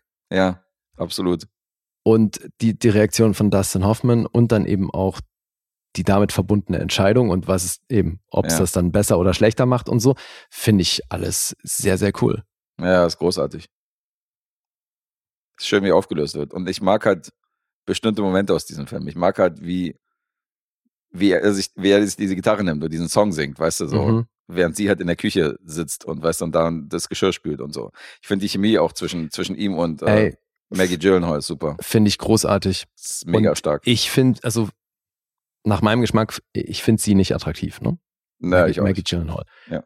Aber hier ist die irgendwie heiß. Ja, die hat was, ja. Finde ich auch. Und gerade in der Chemie mit ihm funktioniert das wirklich gut. Hast du recht. Und vor allen Dingen, jetzt mal abgesehen davon, dass er auch mal in einem Film mit äh, Eva Mendes liiert war, Mhm. finde ich das halt ein Mismatch. Insofern finde ich auch gut, dass sie hier jetzt eine Person reingepackt haben, die theoretisch jetzt nicht das Topmodel ist, sondern die auch wirklich in der Bäckerei arbeiten könnte. Weißt du, was ich meine? Wäre trotzdem noch ein hartes Mismatch, aber ja. Ja, wäre immer noch ein Mismatch, aber zumindest ein bisschen glaubhafter als in manchen anderen Ja gut, aber gerade bei Eva Mendes, das war ja der Witz der Sache. Ja, ja, natürlich was du Ja. willst, aber weil du jetzt meintest, so, du findest ihn nicht sonderlich interaktiv, aber besonders attraktiv ist jetzt Will Ferrell auch nicht. das Null, ich nee, das ist ja das. Deswegen ist das so cool, dass die beiden so, Ja, ja. dass die beiden so als Couple etabliert werden. Das ist schon geil besetzt. Ja, und du sagst es selbst, Alter, die Nebenrollen, Dustin Hoffman, Emma Thompson, Queen Latifah und äh, Tony Hale und so. Ist, ist voll geil. Also, Äh, Emma gute- Thompson, das hatte ich Leute. nämlich so auch nicht mehr auf dem Schirm. Die spielt das echt geil, Alter. Ja, ja. Weil das ist gar keine einfache Rolle. Mhm. Weil diesen Struggle, den sie hier hat, das macht die echt gut. Ja, ja, total. Auch so dieses, schon so auch dieses typische Künstlerding, weißt du, dass, äh, dass ihre Assistentin eher sagt, so von wegen, ja, du musst dir ein bisschen Inspiration holen, weißt Mhm. du? Und dann geht die in dieses Krankenhaus und fragt dann nach denen, weißt du, wo sind denn die Leute, die kurz vorm Abkratzen sind? Ja. Wo sind denn die Leute, die hier, äh, die hier im Sterben sind? Wo ist denn die Abteilung von denen, die denen es richtig dreckig geht? Ja, Die so, ja. was wollen die da? Haben die hier Angehörige oder so hin und her? Und äh, ihre Assistentin Penny Asher meinte dann so, ja, ich dachte mir an so ein Museum oder so Inspiration holen. So, was willst du denn hier? Warum sind wir in einem Krankenhaus? Mhm. Und sie hat mit ihrer Zigarette und so, also spielt sie gut, definitiv. In den Trailer Effects stand was, das ist mir null aufgefallen und das finde ich eh so abgefahren, weil ich habe den ja jetzt wirklich schon mehrfach gesehen und Mhm. jetzt sind mir bei der Sichtung eben Dinge aufgefallen, die ich davor noch nie gesehen habe. Und was mir aber immer noch nicht aufgefallen ist, was ich jetzt aber nachgelesen habe, ist, dass hier die ganzen Hauptfiguren, die Nachnamen sind alles Namen von Wissenschaftlern. Das habe ich natürlich auch nicht gecheckt. Aber gerade bei Escher, ja, MC Escher, Mhm. also kein Wissenschaftler jetzt in dem Fall, sondern Künstler, Mhm. aber eben, dass das alles halt prominente Menschen sind, einige eben aus dem wissenschaftlichen, wissenschaftlichen Bereich, finde ich schon irgendwie clever auch jetzt, was so den Inhalt des Films angeht. Ja, ist es. Also ich finde den schon einigermaßen tiefgründig, den Film. Vieles inklusive der Titel sind doch Zitate Mhm. aus irgendwelchen Büchern, aus großen literarischen Werken oder aus irgendwelchen äh, Parabeln und so. Also das ist schon alles hier eingearbeitet und das habe ich natürlich auch alles nicht gecheckt. Ja, klingt so, als hättest du hier auch Spaß gehabt, Mensch, wenn du ihn hervorragend findest. Ja, ja, hatte ich. Aber ich mochte Das- den damals schon im Kino. Das hast du wahrscheinlich, äh, hast wahrscheinlich nicht mehr auf dem Schirm gehabt, dass ich mich über den schon positiv geäußert habe. Ich glaube, das war einmal, einmal war hier Jan von, äh, von Ja hier, war hier zu Gast. Und da hast du dem auch sehr, sehr viel Credit gegeben, Stranger Than Fiction. Und Jan meinte schon so, jetzt komm mal ein bisschen runter, so. Also, das weiß ich noch, das fand ich schon ganz lustig. Mhm. Weil, ähm, er mochte den auch und er fand ihn auch cool. Aber das, was du daran gesehen hast, fand er ein bisschen, äh, fand er jetzt ein bisschen zu viel Credit, weil Ja. du meinst auch so, ey, das ist wirklich krass geiler, deeper Film mit ganz vielen Messages, wo Jan meinte, das ist schon für einen Will Ferrell Film, ist der schon richtig cool und er mag den auch voll gerne. Aber ich weiß noch, dass er zu dir meinte, so jetzt, jetzt tritt mal ein bisschen auf die Bremse, Mhm. was für ein deeper Shit, Alter. Also so weit geht's dann doch nicht. Aber ich muss dir da schon, muss dir da schon, muss ich da schon ein bisschen unterstützen, muss sagen, das ist schon, der hat schon wirklich äh, Tiefe und hat schon eine intelligente Story und man kann darüber diskutieren und äh, bestimmte Dinge auslegen und gleichzeitig ist er sehr sympathisch, also Mensch, das macht er gut. also, dass ich das nochmal erlebe, Was jetzt? naja, dass du bei so einer Frage eher zu mir als zu Jan tendierst, das äh, überrascht mich. Aber Das- finde ich großartig. Ich tendiere zu dem, wo ich halt der Meinung bin, dass, äh, Ja, ja, dass ich tendieren sollte. In dem Fall äh, bin ich bei dir. finde ich Kann das voll geil. verstehen. Voll gut. Ja. Großartig. Ja, haben wir noch was? Zahlen Dann und wir. Einspielergebnisse. Der hat 30 Millionen gekostet, Mhm. gar nicht mal wenig, und hat 53,5 Millionen eingespielt. 53,5. Mhm. Okay, mehr als ich dachte. Das ist auch so krass, wenn ich das hier sehe, Alter, dass Dustin Hoffman einfach mal 1937 geboren ist, Alter. Mhm. Überleg mal, wie alt die jetzt mittlerweile alle sind- diese Legenden, ey. Ja, meine, ist krass. Der wirkt ja gar nicht so alt, wenn du den noch siehst, irgendwie in aktuellen Filmen oder irgendwie in den letzten Jahren so, aber ist, Alter, Mitte 80. Mhm. Schon krass. Ja. Da sind schon eine Menge Leute abgetreten in dem Alter, ey. Das ist schon traurig, ey. Ja, ja, das ist ja auch absehbar. Ja, da werden wir auch noch eine Menge Legenden äh, von uns gehen sehen, ey. Mhm. die jetzt noch irgendwie, die jetzt noch im Mann stehen. De Niro und Pacino und Hoffman und wie sie alle heißen, die sind ja wirklich noch, Das ist die ja auch ja noch. oft in den Trail Effects wird das ja dann erwähnt, wenn man irgendwie so einen Film aus den 60ern guckt oder so, was dann heißt, so der einzige noch Lebende vom Cast ist Ja. der und der. Ja, ja. Und wir gucken ja teilweise Filme, wo der komplette Cast ausgelöscht ist, inklusive den Leuten, die irgendwie beteiligt waren an dem Ja. Film, wo ich denke, Alter, okay, schon Mhm. krass. Ja. Ja. So die alte 60er-Garde ist ja wirklich schon fast komplett ausgelöscht. So. Also das sind ja, Dustin Hoffman hat ja mit Reifeprüfung, wo er noch extrem jung war, das war ja schon Ende 60er, das heißt, das sind ja wirklich die Leute, die noch leben. Redford und Co., das sind ja die, die in den 70ern wirklich die große Mhm. Karriere gemacht Na, haben. John Voight lebt auch noch, ne? Ja, es gibt ein paar von den ganz Ja. alten, genau. John Voight lebt noch und es gibt ein paar, die halten noch die Fahne hoch, aber viele, viele Ah, sind es nicht mehr. Ja, oder haben sich halt so Gene Hackman-mäßig zurückgezogen. Genau. Ja. Aber ist auch einer, der in den 70ern natürlich eher groß geworden ist. Mhm. Ja, ich Ja, glaube. Michael Caine gab es auch schon davor. Stimmt. Das ist noch einer der alten Garde. Ja, Ja, also nicht mehr viele, kannst du in zwei Händen abzählen. naja, ist krass. Okay. So, die Zahlen. Mhm. 7,5 gibt es auf IMDb. Metascore ist bei 76. Quatsch, 67. Ja, Zahlen und so. Ja, ja, die Zahlen. 6,9 von der Kritik auf Rotten Tomatoes, 4 von 5 vom Publikum, 3,6 auf Letterboxd. Und Guess klingt fast besser als 8. Ich äh, habe bei 8 ja schon mit in Betracht gezogen, dass du den mochtest. Äh, Die 8 war richtig. Ach so, Ja, das ist ja. richtig. Ja, ja. Na dann. Also ist das vielleicht ein Ding, wo du nach der Rezension dann anders getippt hättest, als es dann ja, äh, du klangst auf jeden Fall besser als 8. klang noch gerade. euphorischer. Ja. Nee, nee, es ist, es ist eine 8. Ich mag den. Aber ja, ist jetzt auch, auch wieder so. Ich finde 8 ist ein guter Film, aber ja, ist ja auch. höher wäre ich wahrscheinlich nicht. Okay. Wo bist du denn? Bei 9. Hey! Gold richtig. Punktlandung für Guess. Und Punktlandung für Lee. Ja. Nicht zu vergessen. Ja, stimmt. Vor allem natürlich nicht unterschlagen. Ja, manchmal hilft es halt vorher zu raten, weil man nach der Rezension eventuell noch woanders liegen würde. Die, die, die Sachen gibt's dann auch noch. Also ich hätte mindestens 8,5, vielleicht sogar 9 getippt bei dir jetzt. Krass. Ja. Okay. Also tricky ist es natürlich bei den Sachen, wo man dann komplett woanders liegt, weißt du? Also hier kann man sich dann beim Vorherraten, wenn du weißt, der mag den schon, dann kann man sich um einen Punkt oder so verhauen. Aber äh, wenn das so Erstsichtungen sind und du denkst, der findet den gut und der findet den aber total scheiße Ja, umgekehrt, dann ist es natürlich, dann hilft natürlich, wenn man vorher die Rezension gehört hat. Ja. Das macht die Sache ein bisschen unberechenbar. Ja, ja, aber ich glaube, bei dem hatten wir beide recht gute Karten. Sehr offensichtlich. ne? Beide Punktlandungen hingelegt hier. Ja, ja, auf jeden Fall. Vielen Dank, Kitty, dafür. Also da hat sie jetzt mit The Guilty und, äh, und Stranger Than Fiction hat sie uns auf jeden Fall zwei Auftragsfilme aufgegeben. Gute Quote. Mit denen können wir gut leben. Ja. Das sind keine Eierfilme, wie manch andere hier von euch.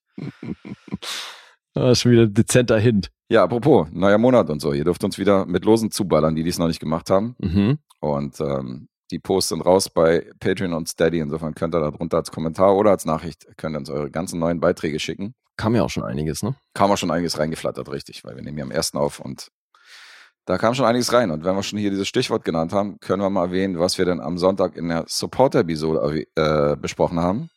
Mhm. Weil da gab es ähm, drei Filme. Der eine war ein Auftragsfilm und den haben wir gemeinsam besprochen. Black Mass, der Pate von Boston, mit Johnny Depp. Das war der deutsche Zusatz. Ja, Der Pate vom Boss. hatte ich auch nicht mehr auf dem Schirm, haben wir auch gar nicht, glaube ich, gar nicht genannt. Nee, du ich glaube, du meintest, es gibt einen deutschen Zusatz, aber Mhm. wir haben den nicht genannt, ja. Ja, jetzt habe ich ihn hier auf dem Plakat, habe ich ihn stehen. Mhm. The Forbidden Kingdom, ein Meisterwerk Na? der Martial Arts Fantasy von Lee vorgestellt. So wirklich. Und von mir gab es den Film Lamb. Mhm. Das B ist silent. oh ja. I love Lamb. Hey. Mhm. Sehr. Professional. My middle name. Ich lerne. Mhm. Offensichtlich. stimmt. A24 Stuff. Und Yes. äh, vielleicht hier nochmal interessant, Lee hat mitgeguckt. Oh ja. Das heißt, weil ich weiß, A24, Lee arbeitet die Liste durch.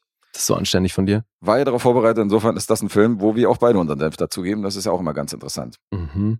Und äh, für diejenigen, die jetzt nicht wissen, worüber wir reden, diese Sonderepisoden, die wir sonntags bringen, gibt es bei Steady und Patreon für alle, die Bock haben, uns zu supporten und die gut finden, was wir hier machen. Die dürfen uns da gerne unterstützen und kriegen dann Sonntag immer eine extra Episode. Ich lege sogar einen drauf, für diejenigen, die uns nicht geil finden, die können auch bei Steady und äh, Patreon supporten Ja. und können sich da die Folgen anhören. Also, euch wollen wir natürlich nicht ausklammern. Also, wenn ihr uns scheiße findet, dürft ihr uns natürlich auch gerne Geld zuschmeißen. Wir haben da nichts Ja, sowieso, klar. sind wir fein mit. Ja. Da könnt ihr auch, um uns zu bestrafen, dürft ihr uns auch, das macht der Dennis zum Beispiel, der kann uns überhaupt nicht leiden, können dann so richtig beschissene Filme in den Lostopf werfen, damit wir die dann irgendwann rezensieren oder als Auftragssupporter richtigen Müll auftragen für 15 Euro im Monat. Das geht alles. Also, Ja, aber es geht auch schön. Und gute Filme und so. es geht auch schön, aber es Ja. muss nicht. Ja, ja. Und wenn das irgendwie Herausforderungen mit sich bringen sollte, wo ihr dann irgendwelche Fragen habt und so, dürft ihr gerne raushauen. Der Guest ist da total fleißig, was die Kommunikation angeht mit unseren Patrons. Ja, immer gerne, wenn ihr Fragen habt, raushauen. Da sind wir auf jeden Fall, ähm, wir sind da noch sehr nah an der Quelle bei euch und äh, noch haben wir nicht so viele Hörer und Remember, there are no stupid questions, just stupid people. Äh, Genau. Wir kennen euch alle, alle beim Namen. So, so klein ist der Kreis der uns supportet. Insofern. ganz elitär. Das ist ein sehr elitärer Kreis. Also ist noch Platz für ein paar Leute. Ja. Gerne rankommen. Ja, dann kündigen wir noch unsere nächste Episode an. Da, ähm, ich sag mal so, die wird sich um ein bestimmtes Genre drehen und äh, die Genre-Fans kommen auf ihre Kosten. Also da wird es einen bestimmten Schwerpunkt geben, genremäßig. Und wir haben einen Gast, den wir noch nie vorher hatten. Mhm. Öfter mal was Neues. Also könnt ihr euch darauf freuen. Und weil ähm, das zu diesem Genre passt, haben wir zwei Auftragsfilme, die sehr, sehr gut zu diesem Gast gepasst haben, dann einfach mit reingenommen. Mhm. Wollen wir die nennen oder? Ja, Nö. nennen wir nicht. ja, nö. Doch. Nee, was denn? Machen wir jetzt eine Überraschung draus? Naja, aber die, bei den Auftragsfilmen, die könnten die ja dann gucken, weißt du. Ach so, na gut.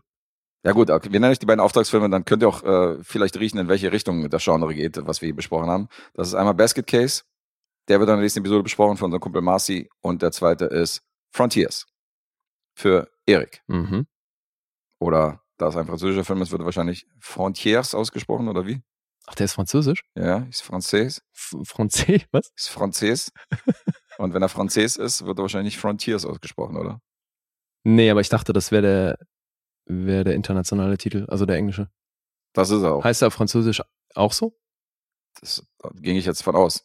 Aber dann wird er wahrscheinlich nicht so ausgesprochen. Nee. Das kannst du uns dann aufklären, wenn Ja, es dann soweit wenn ist. Also die beiden Filme sprechen. könnt ihr gerne, äh, könnt ihr gerne bis zur nächsten Episode gucken, die werden besprochen. Aber die anderen drei Filme, die dann jeweils einer von uns, äh, nee, Quatsch, wir drei bringen jeweils einen Film mit, das wisst ihr natürlich nicht, was da kommt. Aber es könnte, könnte aus der Ecke kommen, auf jeden Fall, was das Genre angeht. Könnte sein, ja. Könnte sein. Mhm, mhm, mhm. So genug rumgelabert. Yes. Jetzt sind wir durch und Sind äh, wir durch. Bis zur nächsten Folge. bis zur nächsten Folge. Peace. Tschüss.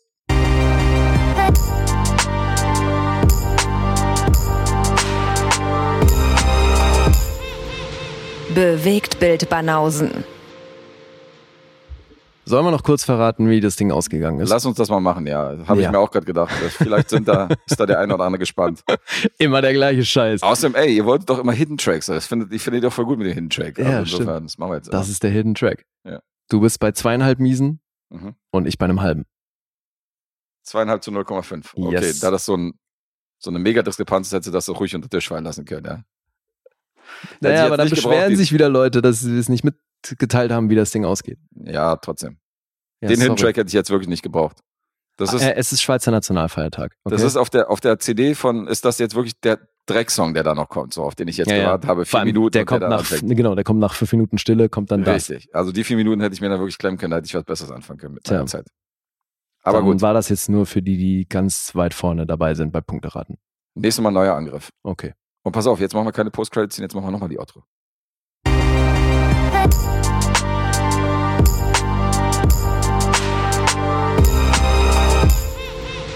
Bewegt Bild Banausen. Jetzt kommt aber noch was.